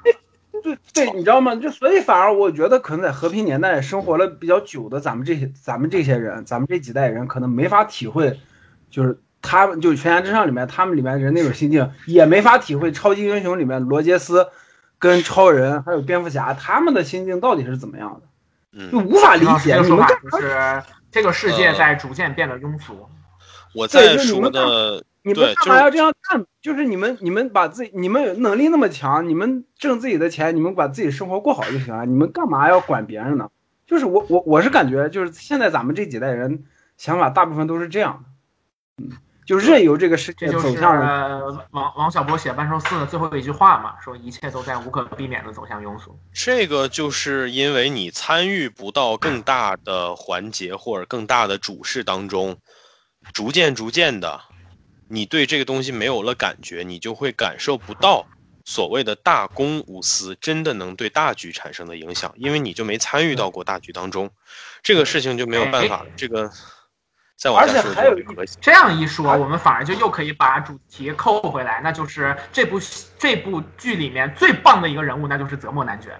泽莫男爵就是完美的贴合到了我们刚刚所所说的、所形容的这一种，就是我的一切考虑都是理念优先的这一点。我觉得就这这部戏当中最棒的人物，然后就是就是泽莫，他把就是就是美队三当中出现的那一个，就是不仅是算无一策，而且这种思维非常坚定的泽莫，然后展现出完全的这种 这个部分给展现出来了。就是在那个猎鹰和冬兵把他放出来之后，他跟这这两个人的互动，然后以及他跟周遭环境的反应，他在这些事情当中做事的手法，以及他最想要达成的目的，都具有高度的一致性。就是他觉得超级人类这件事情从根儿上不应该出现在这个世界上面。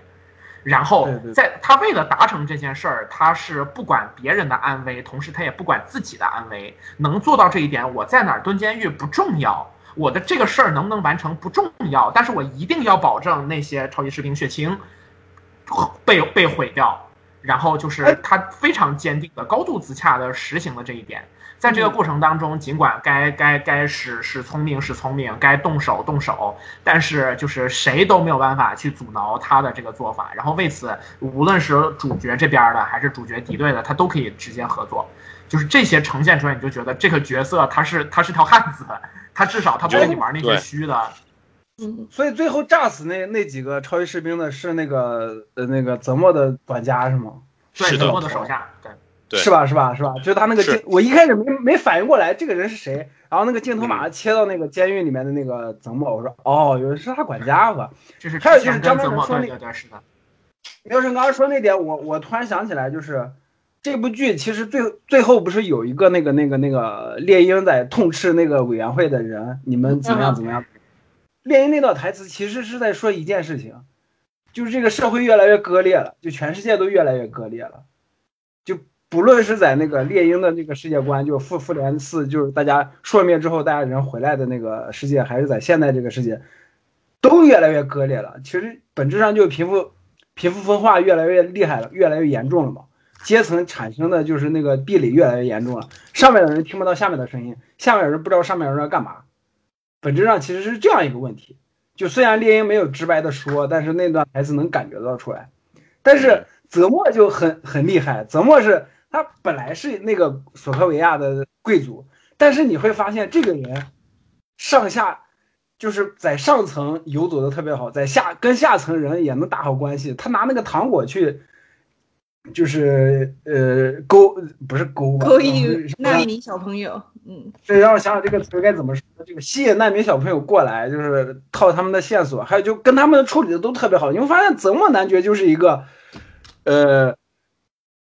过过是荣华富贵的生活，但是在下底层的时候，他也能过得特别好的一个人，就是他是能连接上下，呃社各个社会阶层的人。张曼纯刚刚说那那段给我的感觉是这样的，就是他他是能真的就是真正的就是能明白这个社会到底是什么样的，就我们要怎么做或者说怎么干才能呃完成他心里面那个愿景的，嗯，这样这样的一个人，嗯嗯，就反而反而两个反而两个主角猎鹰跟冬兵两个人就全程懵，都不知道该怎么办。就虽然最后最后猎鹰发表那一番演讲，但实际上也是特别形而上的。他怎么干他也没说，他也不知道。嗯，而且我突然想起一个特拉胯的，就是他们一帮人一起到那个就是呃马德里坡的时候，然后那个呃一帮人在谈生意，结果猎鹰电话突然响了，是他妹妹给他打的，而且竟然还说了他的真名，那段就给人感觉实在是太拉了，就是你又不是没有出我觉得他国出过任务，对我当时就觉得，只要是一个脑子正常的人，听到对面那么熟悉的亲人，就是明明讲话就不对劲了，然后还在那边继续聊，就很，而且竟然还讲真名，就太拉了。就那段儿的，就是水平，我觉得是一下子把整个剧拉到就是一分儿的水平的，就就是一段儿写的，就是你你让让这个剧就可信度基本上失去了，我觉得就是反正非常非常差。对，但反正就就怎么讲，那整个一段都反衬出了，就是相比于这些主角，然后泽莫究竟是多么的棒。他是一个就是对，就是行为到想法高度一致，并且有很多手段，并且就意志力也非常强，执行力都都都都很过关的这么一个角色。嗯，然后就是觉得，对，就是泽莫这个角色，其实在之前电影系列当中给人的一种整体化的印象，其实还是相对比较苦大仇深的。嗯、虽然说他非常强势，然后他的这这些就是像我们刚刚说的算无一策呀之类的，但是他在那一步当中一切行动的诱因，实际上都是因为他的家人因为索科维亚战争而死掉了嘛。所以说，其实他在那个时候还是处于一个类似于带着复仇身份的这样的这样的。是他是一个复仇者，对嗯，复仇者 vs 复仇者，对而我觉得可能这一部作品会给我更强的感觉，就是他把泽莫这个人做的可能更大了一些，或者说他把这个人的呃性格的方向啊之类的做得更全面了一些。就是你会发现他在诸多的这些仇恨痛苦之外的一种一种状态。就是说，你会发现他竟然是一个这么清醒，然后正常，甚至还挺完美的这么一个人。对，我为什么说他完美的这么一个？对，就刚刚连老师提到一个特别重要的点，就是他黑白皆通，然后这个手眼通天的这种感觉，而且他精通人，就是洞悉人性啊之类的这些方面，就是其实这个也让我想到。对，也让我 操，也让我想到夜魔侠系列的，就是做的最成功的反派金并哈，呃，金并和他相比，其实他们俩有非常多的地方是相似的，就是一一个是足智多谋，然后再一个就是这种所谓的洞悉人性的这些点。但是金并和他相比有一个非常致命的缺陷，就是金并有有一些。嗯，相当于我们说所谓的底层的把戏，或者说是这种嗯勾当啊之类的，金并其实是不太会的，或者说有一些比较细节的问题，他本身是把握不住的。呃，这部剧在第一季开始的时候会有一些细节，其实会让你看出这一点。嗯，所以说他在第一季的时候其实是有一个助手叫这个 Wesley 的嘛，就是相当于，呃，金并会把非常多的细节方面的事情交给他，那些点其实也是金并相对不太擅长的东西。但是你会发现，随着第一季剧情结束，金并进入了监狱以后，他会不得不去学习这些东西，并且在监狱当中把这个向下呃那个扩张的这这种方式，呃，就是精进的更加完美。然后这样他出狱以后，在第三季开始才能够变成那种所谓真正的完全体。在第三季的金并实际上跟这一部别用啊，当口头中的金病大。对，就是在第三季的金病实际上跟这一部的泽莫的状态是比较接近的，但是金病花了整整三季才成长成这个样子。然而你会发现泽莫男爵竟然，他这个竟然是泽莫男爵原本就是这样的状态，所以你就会觉得这个人嗯有两把刷子。有点东西。就是整个剧里面就是最棒的一个角色，其实是这个反派，而且包括美队三的时期，我们就感觉他就他就非常棒。然后对，也也不得不说是一种也让人比较无奈的一个一个一个情况吧。但不管怎么说，贡献了一个不好的角色，我觉得也也也也是不亏的。对，所以你看，其实 MCU 也是能够做出很棒的反派的。呃，其实就不光是泽莫吧，就说更远一点的，比如说那个。第一季就《钢铁侠一》里面的胡子哥就是欧伯戴尔，其实他很他他做的也非常成功。他的成功不仅仅是体现在杰夫·布里吉斯老师的演技哈，就是其实包括这个角色的这个角色的个性和行为都非常的鲜明。你会发现他并没有因为所谓反派的身份而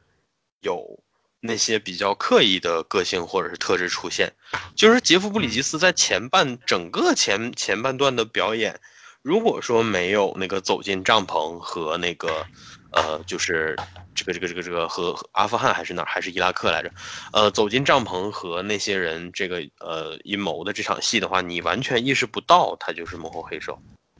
对，那个时期的角色给人的就是就是你会发现这种成功的反派其实。体现给人的都是这种润物细无声的感觉，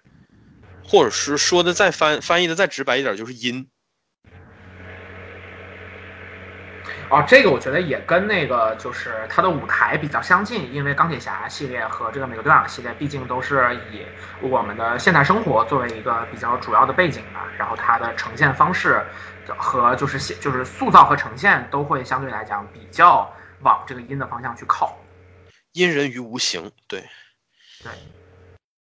对。然后其实你像刚刚举例子的金病，其实也是因为他的故事是一个非常写实的故事嘛，所以说他的那个方向是要是要往往往往往这儿去扣。就我们想象说毁灭博士的写作肯定就不是这种阴的状态，他应当是席卷洪荒的霸气的那种感觉。然后，但是就是就是这个泽莫，我觉得其实也具备一个就是很好的一个 Victor Von Doom 的底子，我觉得。嗯，嗯，对，所以说我觉得这是非常高的一个一一个赞扬和褒奖的，就是因为把它跟毁灭博士来相比，我比漫画里面的泽莫肯定是要要，虽然说形象完全改了，但是我觉得是要出色很多的，出色非常之多，因为是的，漫画里的漫画里面就是个二线打手的感觉，呃。对他，反正也是美队线的主要反派吧。他在美队线可以排到一线，但是他的呃个性啊、特质啊，包括我们说和现实世界的这种融合做的，并没有剧里面这么优秀。是的，是的，是的。嗯，而且哦，其实我刚刚说那个他和电影的对比，其实我忘了说一个点，就是电影给我一种这个人已经万念俱灰的感觉。啊，是的，是的，因为他最终尝试要自杀，然后被黑豹阻止了。黑豹说：“你这逼样的杀了你就便宜你了，啊！当然他原话不是这样的，就是，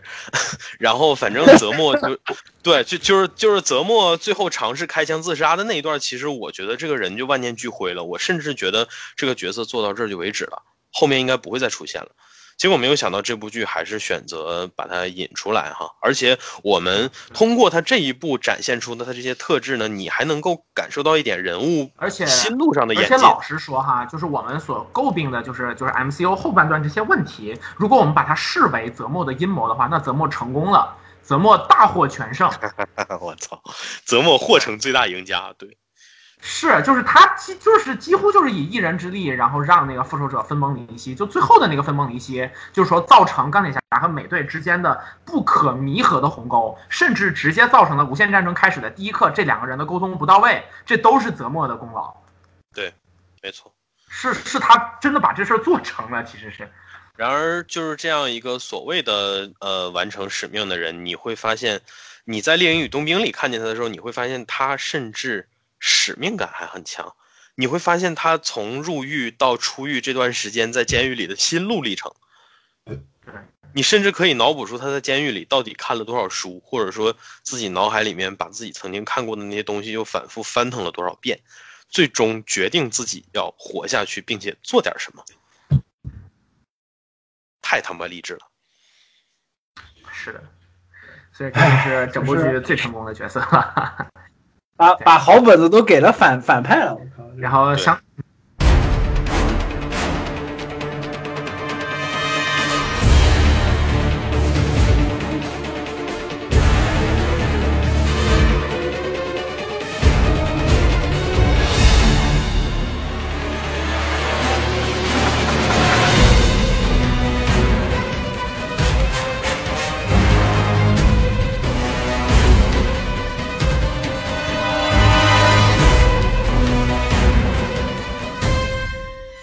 比于就泽莫男爵这个，然后我觉得就是另外的一位角色，那也就是非常关键的沙伦卡特，就简直就是灾难，简直就是灾难。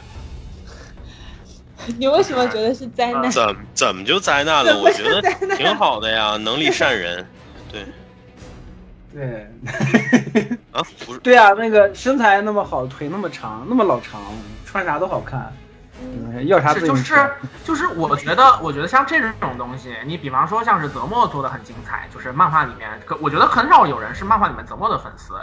就是那个，然后他做的这么出彩，让大家还挺惊喜的。但是你相比之下，其实是沙伦卡特这个人物，他的漫画粉丝可能也没有那么多，然后就是就就就就是贡献出来就可以给给你随便乱编了。但是我觉得，呃，就是在最后，然后给他写成就是现在的电视剧所呈现的就这样的一个状态，其实。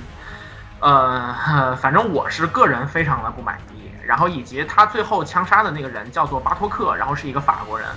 然后这个法国人呢，然后他在那个格温市里面曾经登过场，我非常喜欢格温市那个漫画，然后相相对应的就是这个巴杜克这个人我也很喜欢，就是对这两个人物的处理，我觉得都就充满了那种就跟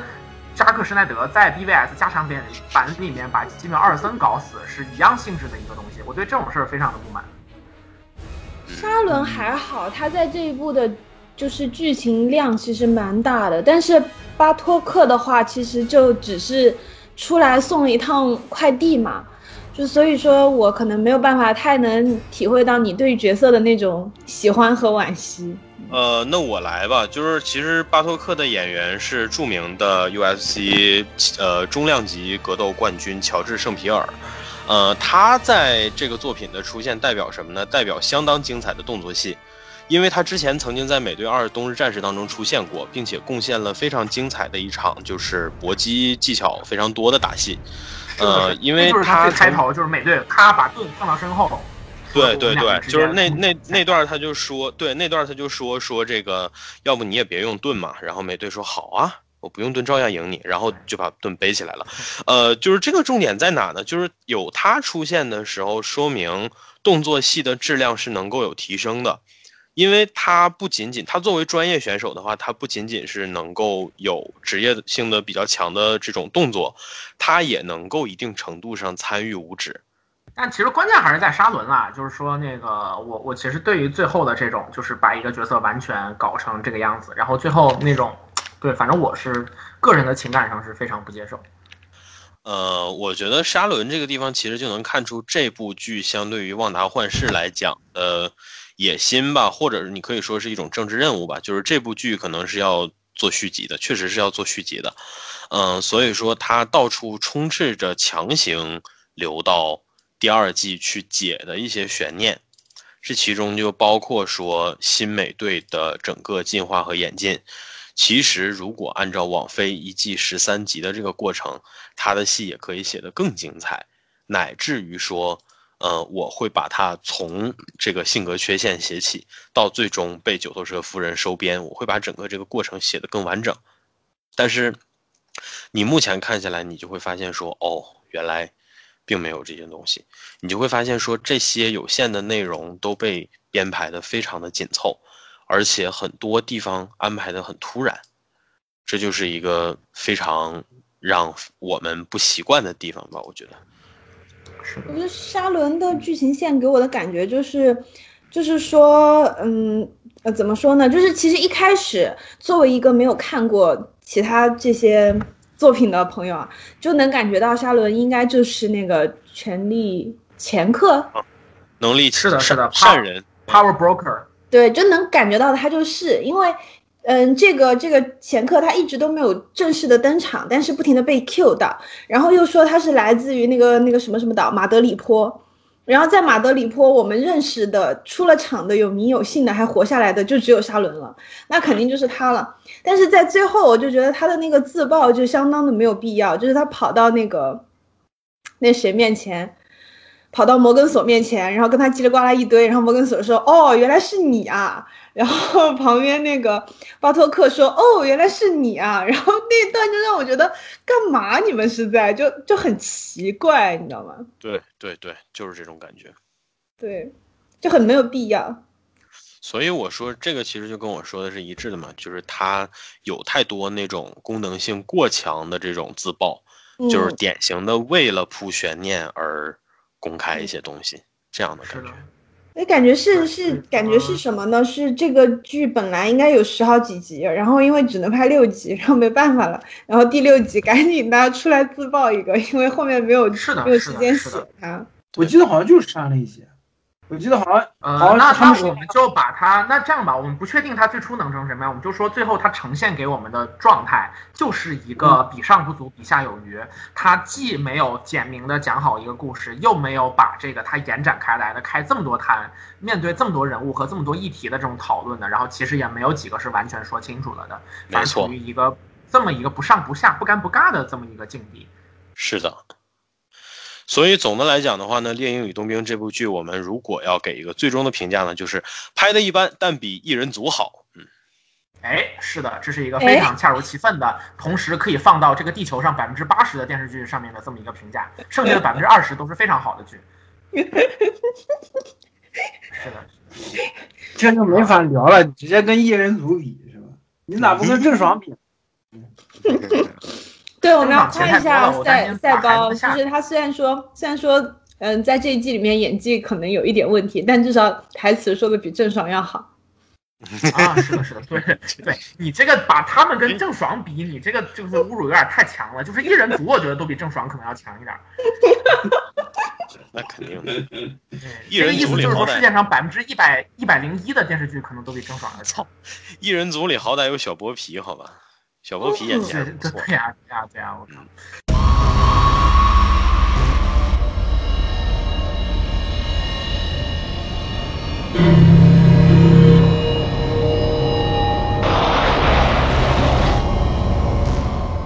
行，对，我们给那个连连老师一个就是就是就是比较主要的补充那个的机会，就是你对这个这个电视剧还有什么比较总体性的感觉？你觉得？我自己觉得哈，嗯，或者说给你很印象印象很深的地方？我想一想啊，嗯，呃，那那我先我先讲一个，就我刚刚跟那个我朋友在聊，就是这个里面的时候，然后他给我一个他的感觉是说，觉得这个戏有三个高光的地方，然后一个是就是那个假就是就是新美队，然后用盾把那个犯人砸死的时候，然后一个是泽莫把那个血清都踩碎的时候，还有一个是那个新美队决定去救那个救那个车里的人的时候，我觉得他选的这几个还蛮精准的，这也是我的判断，就是这个戏里面比较不错的几个点是这几个点。它都代表了这些人物的特质的一个比较淋漓尽致的体现。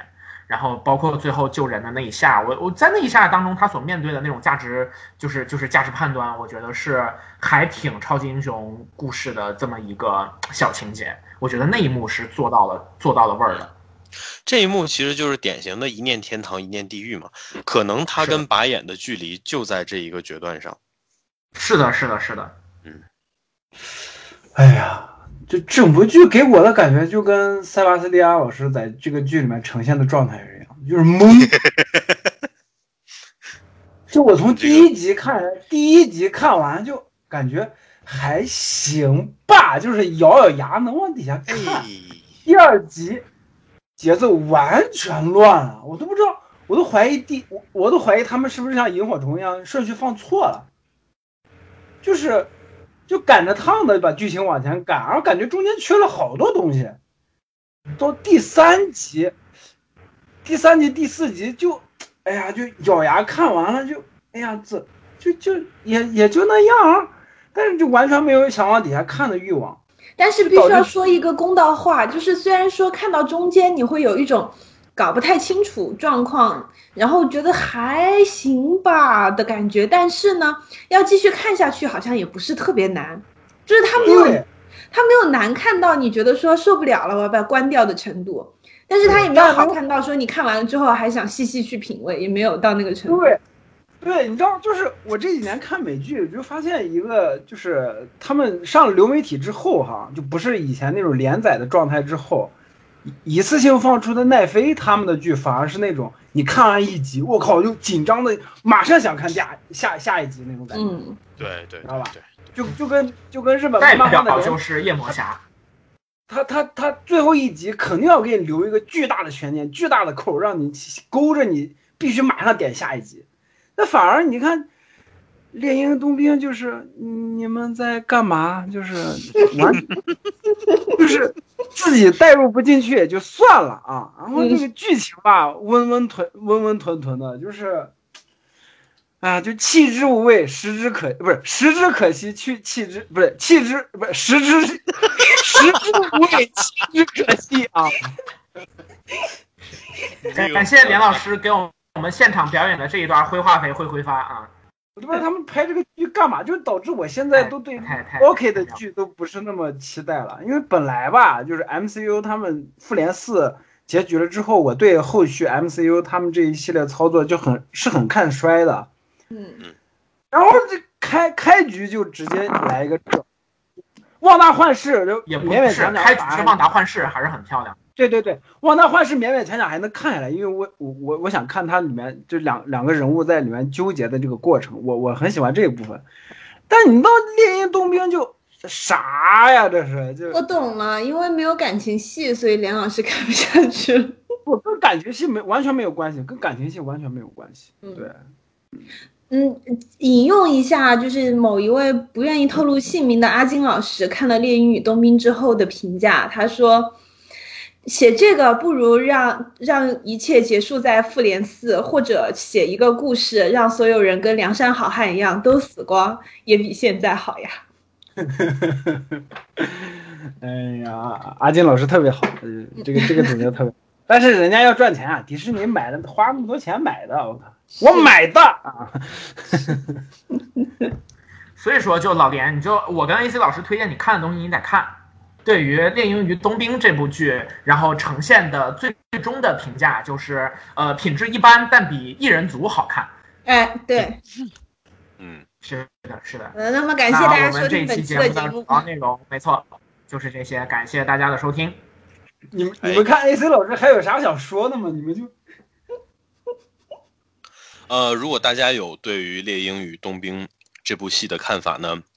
请大家在微妙评话各个平台的评论区和我们进行积极的互动。但是呢，话说在前头，我们只欢迎友好的互动。因为不友好的互动会被梁老师删掉。对，删掉拉黑。好的，那么感谢听众朋友们收听本期的节目，咱们下一期再见。拜拜。喜欢的朋友不要忘记点赞、收藏、关注“维喵评话电台”，微博、网易云、喜马拉雅、Podcast 以及 Castbox 同步更新。微博、B 站搜索关注“维喵评话”即可收看精彩幕后花絮及主播日常，也可以进入爱发电网站搜索并助力“维喵评话”。我们感谢每一位粉丝的支持与期待。维喵评话说点有意思的事儿，我们下期再见，See ya。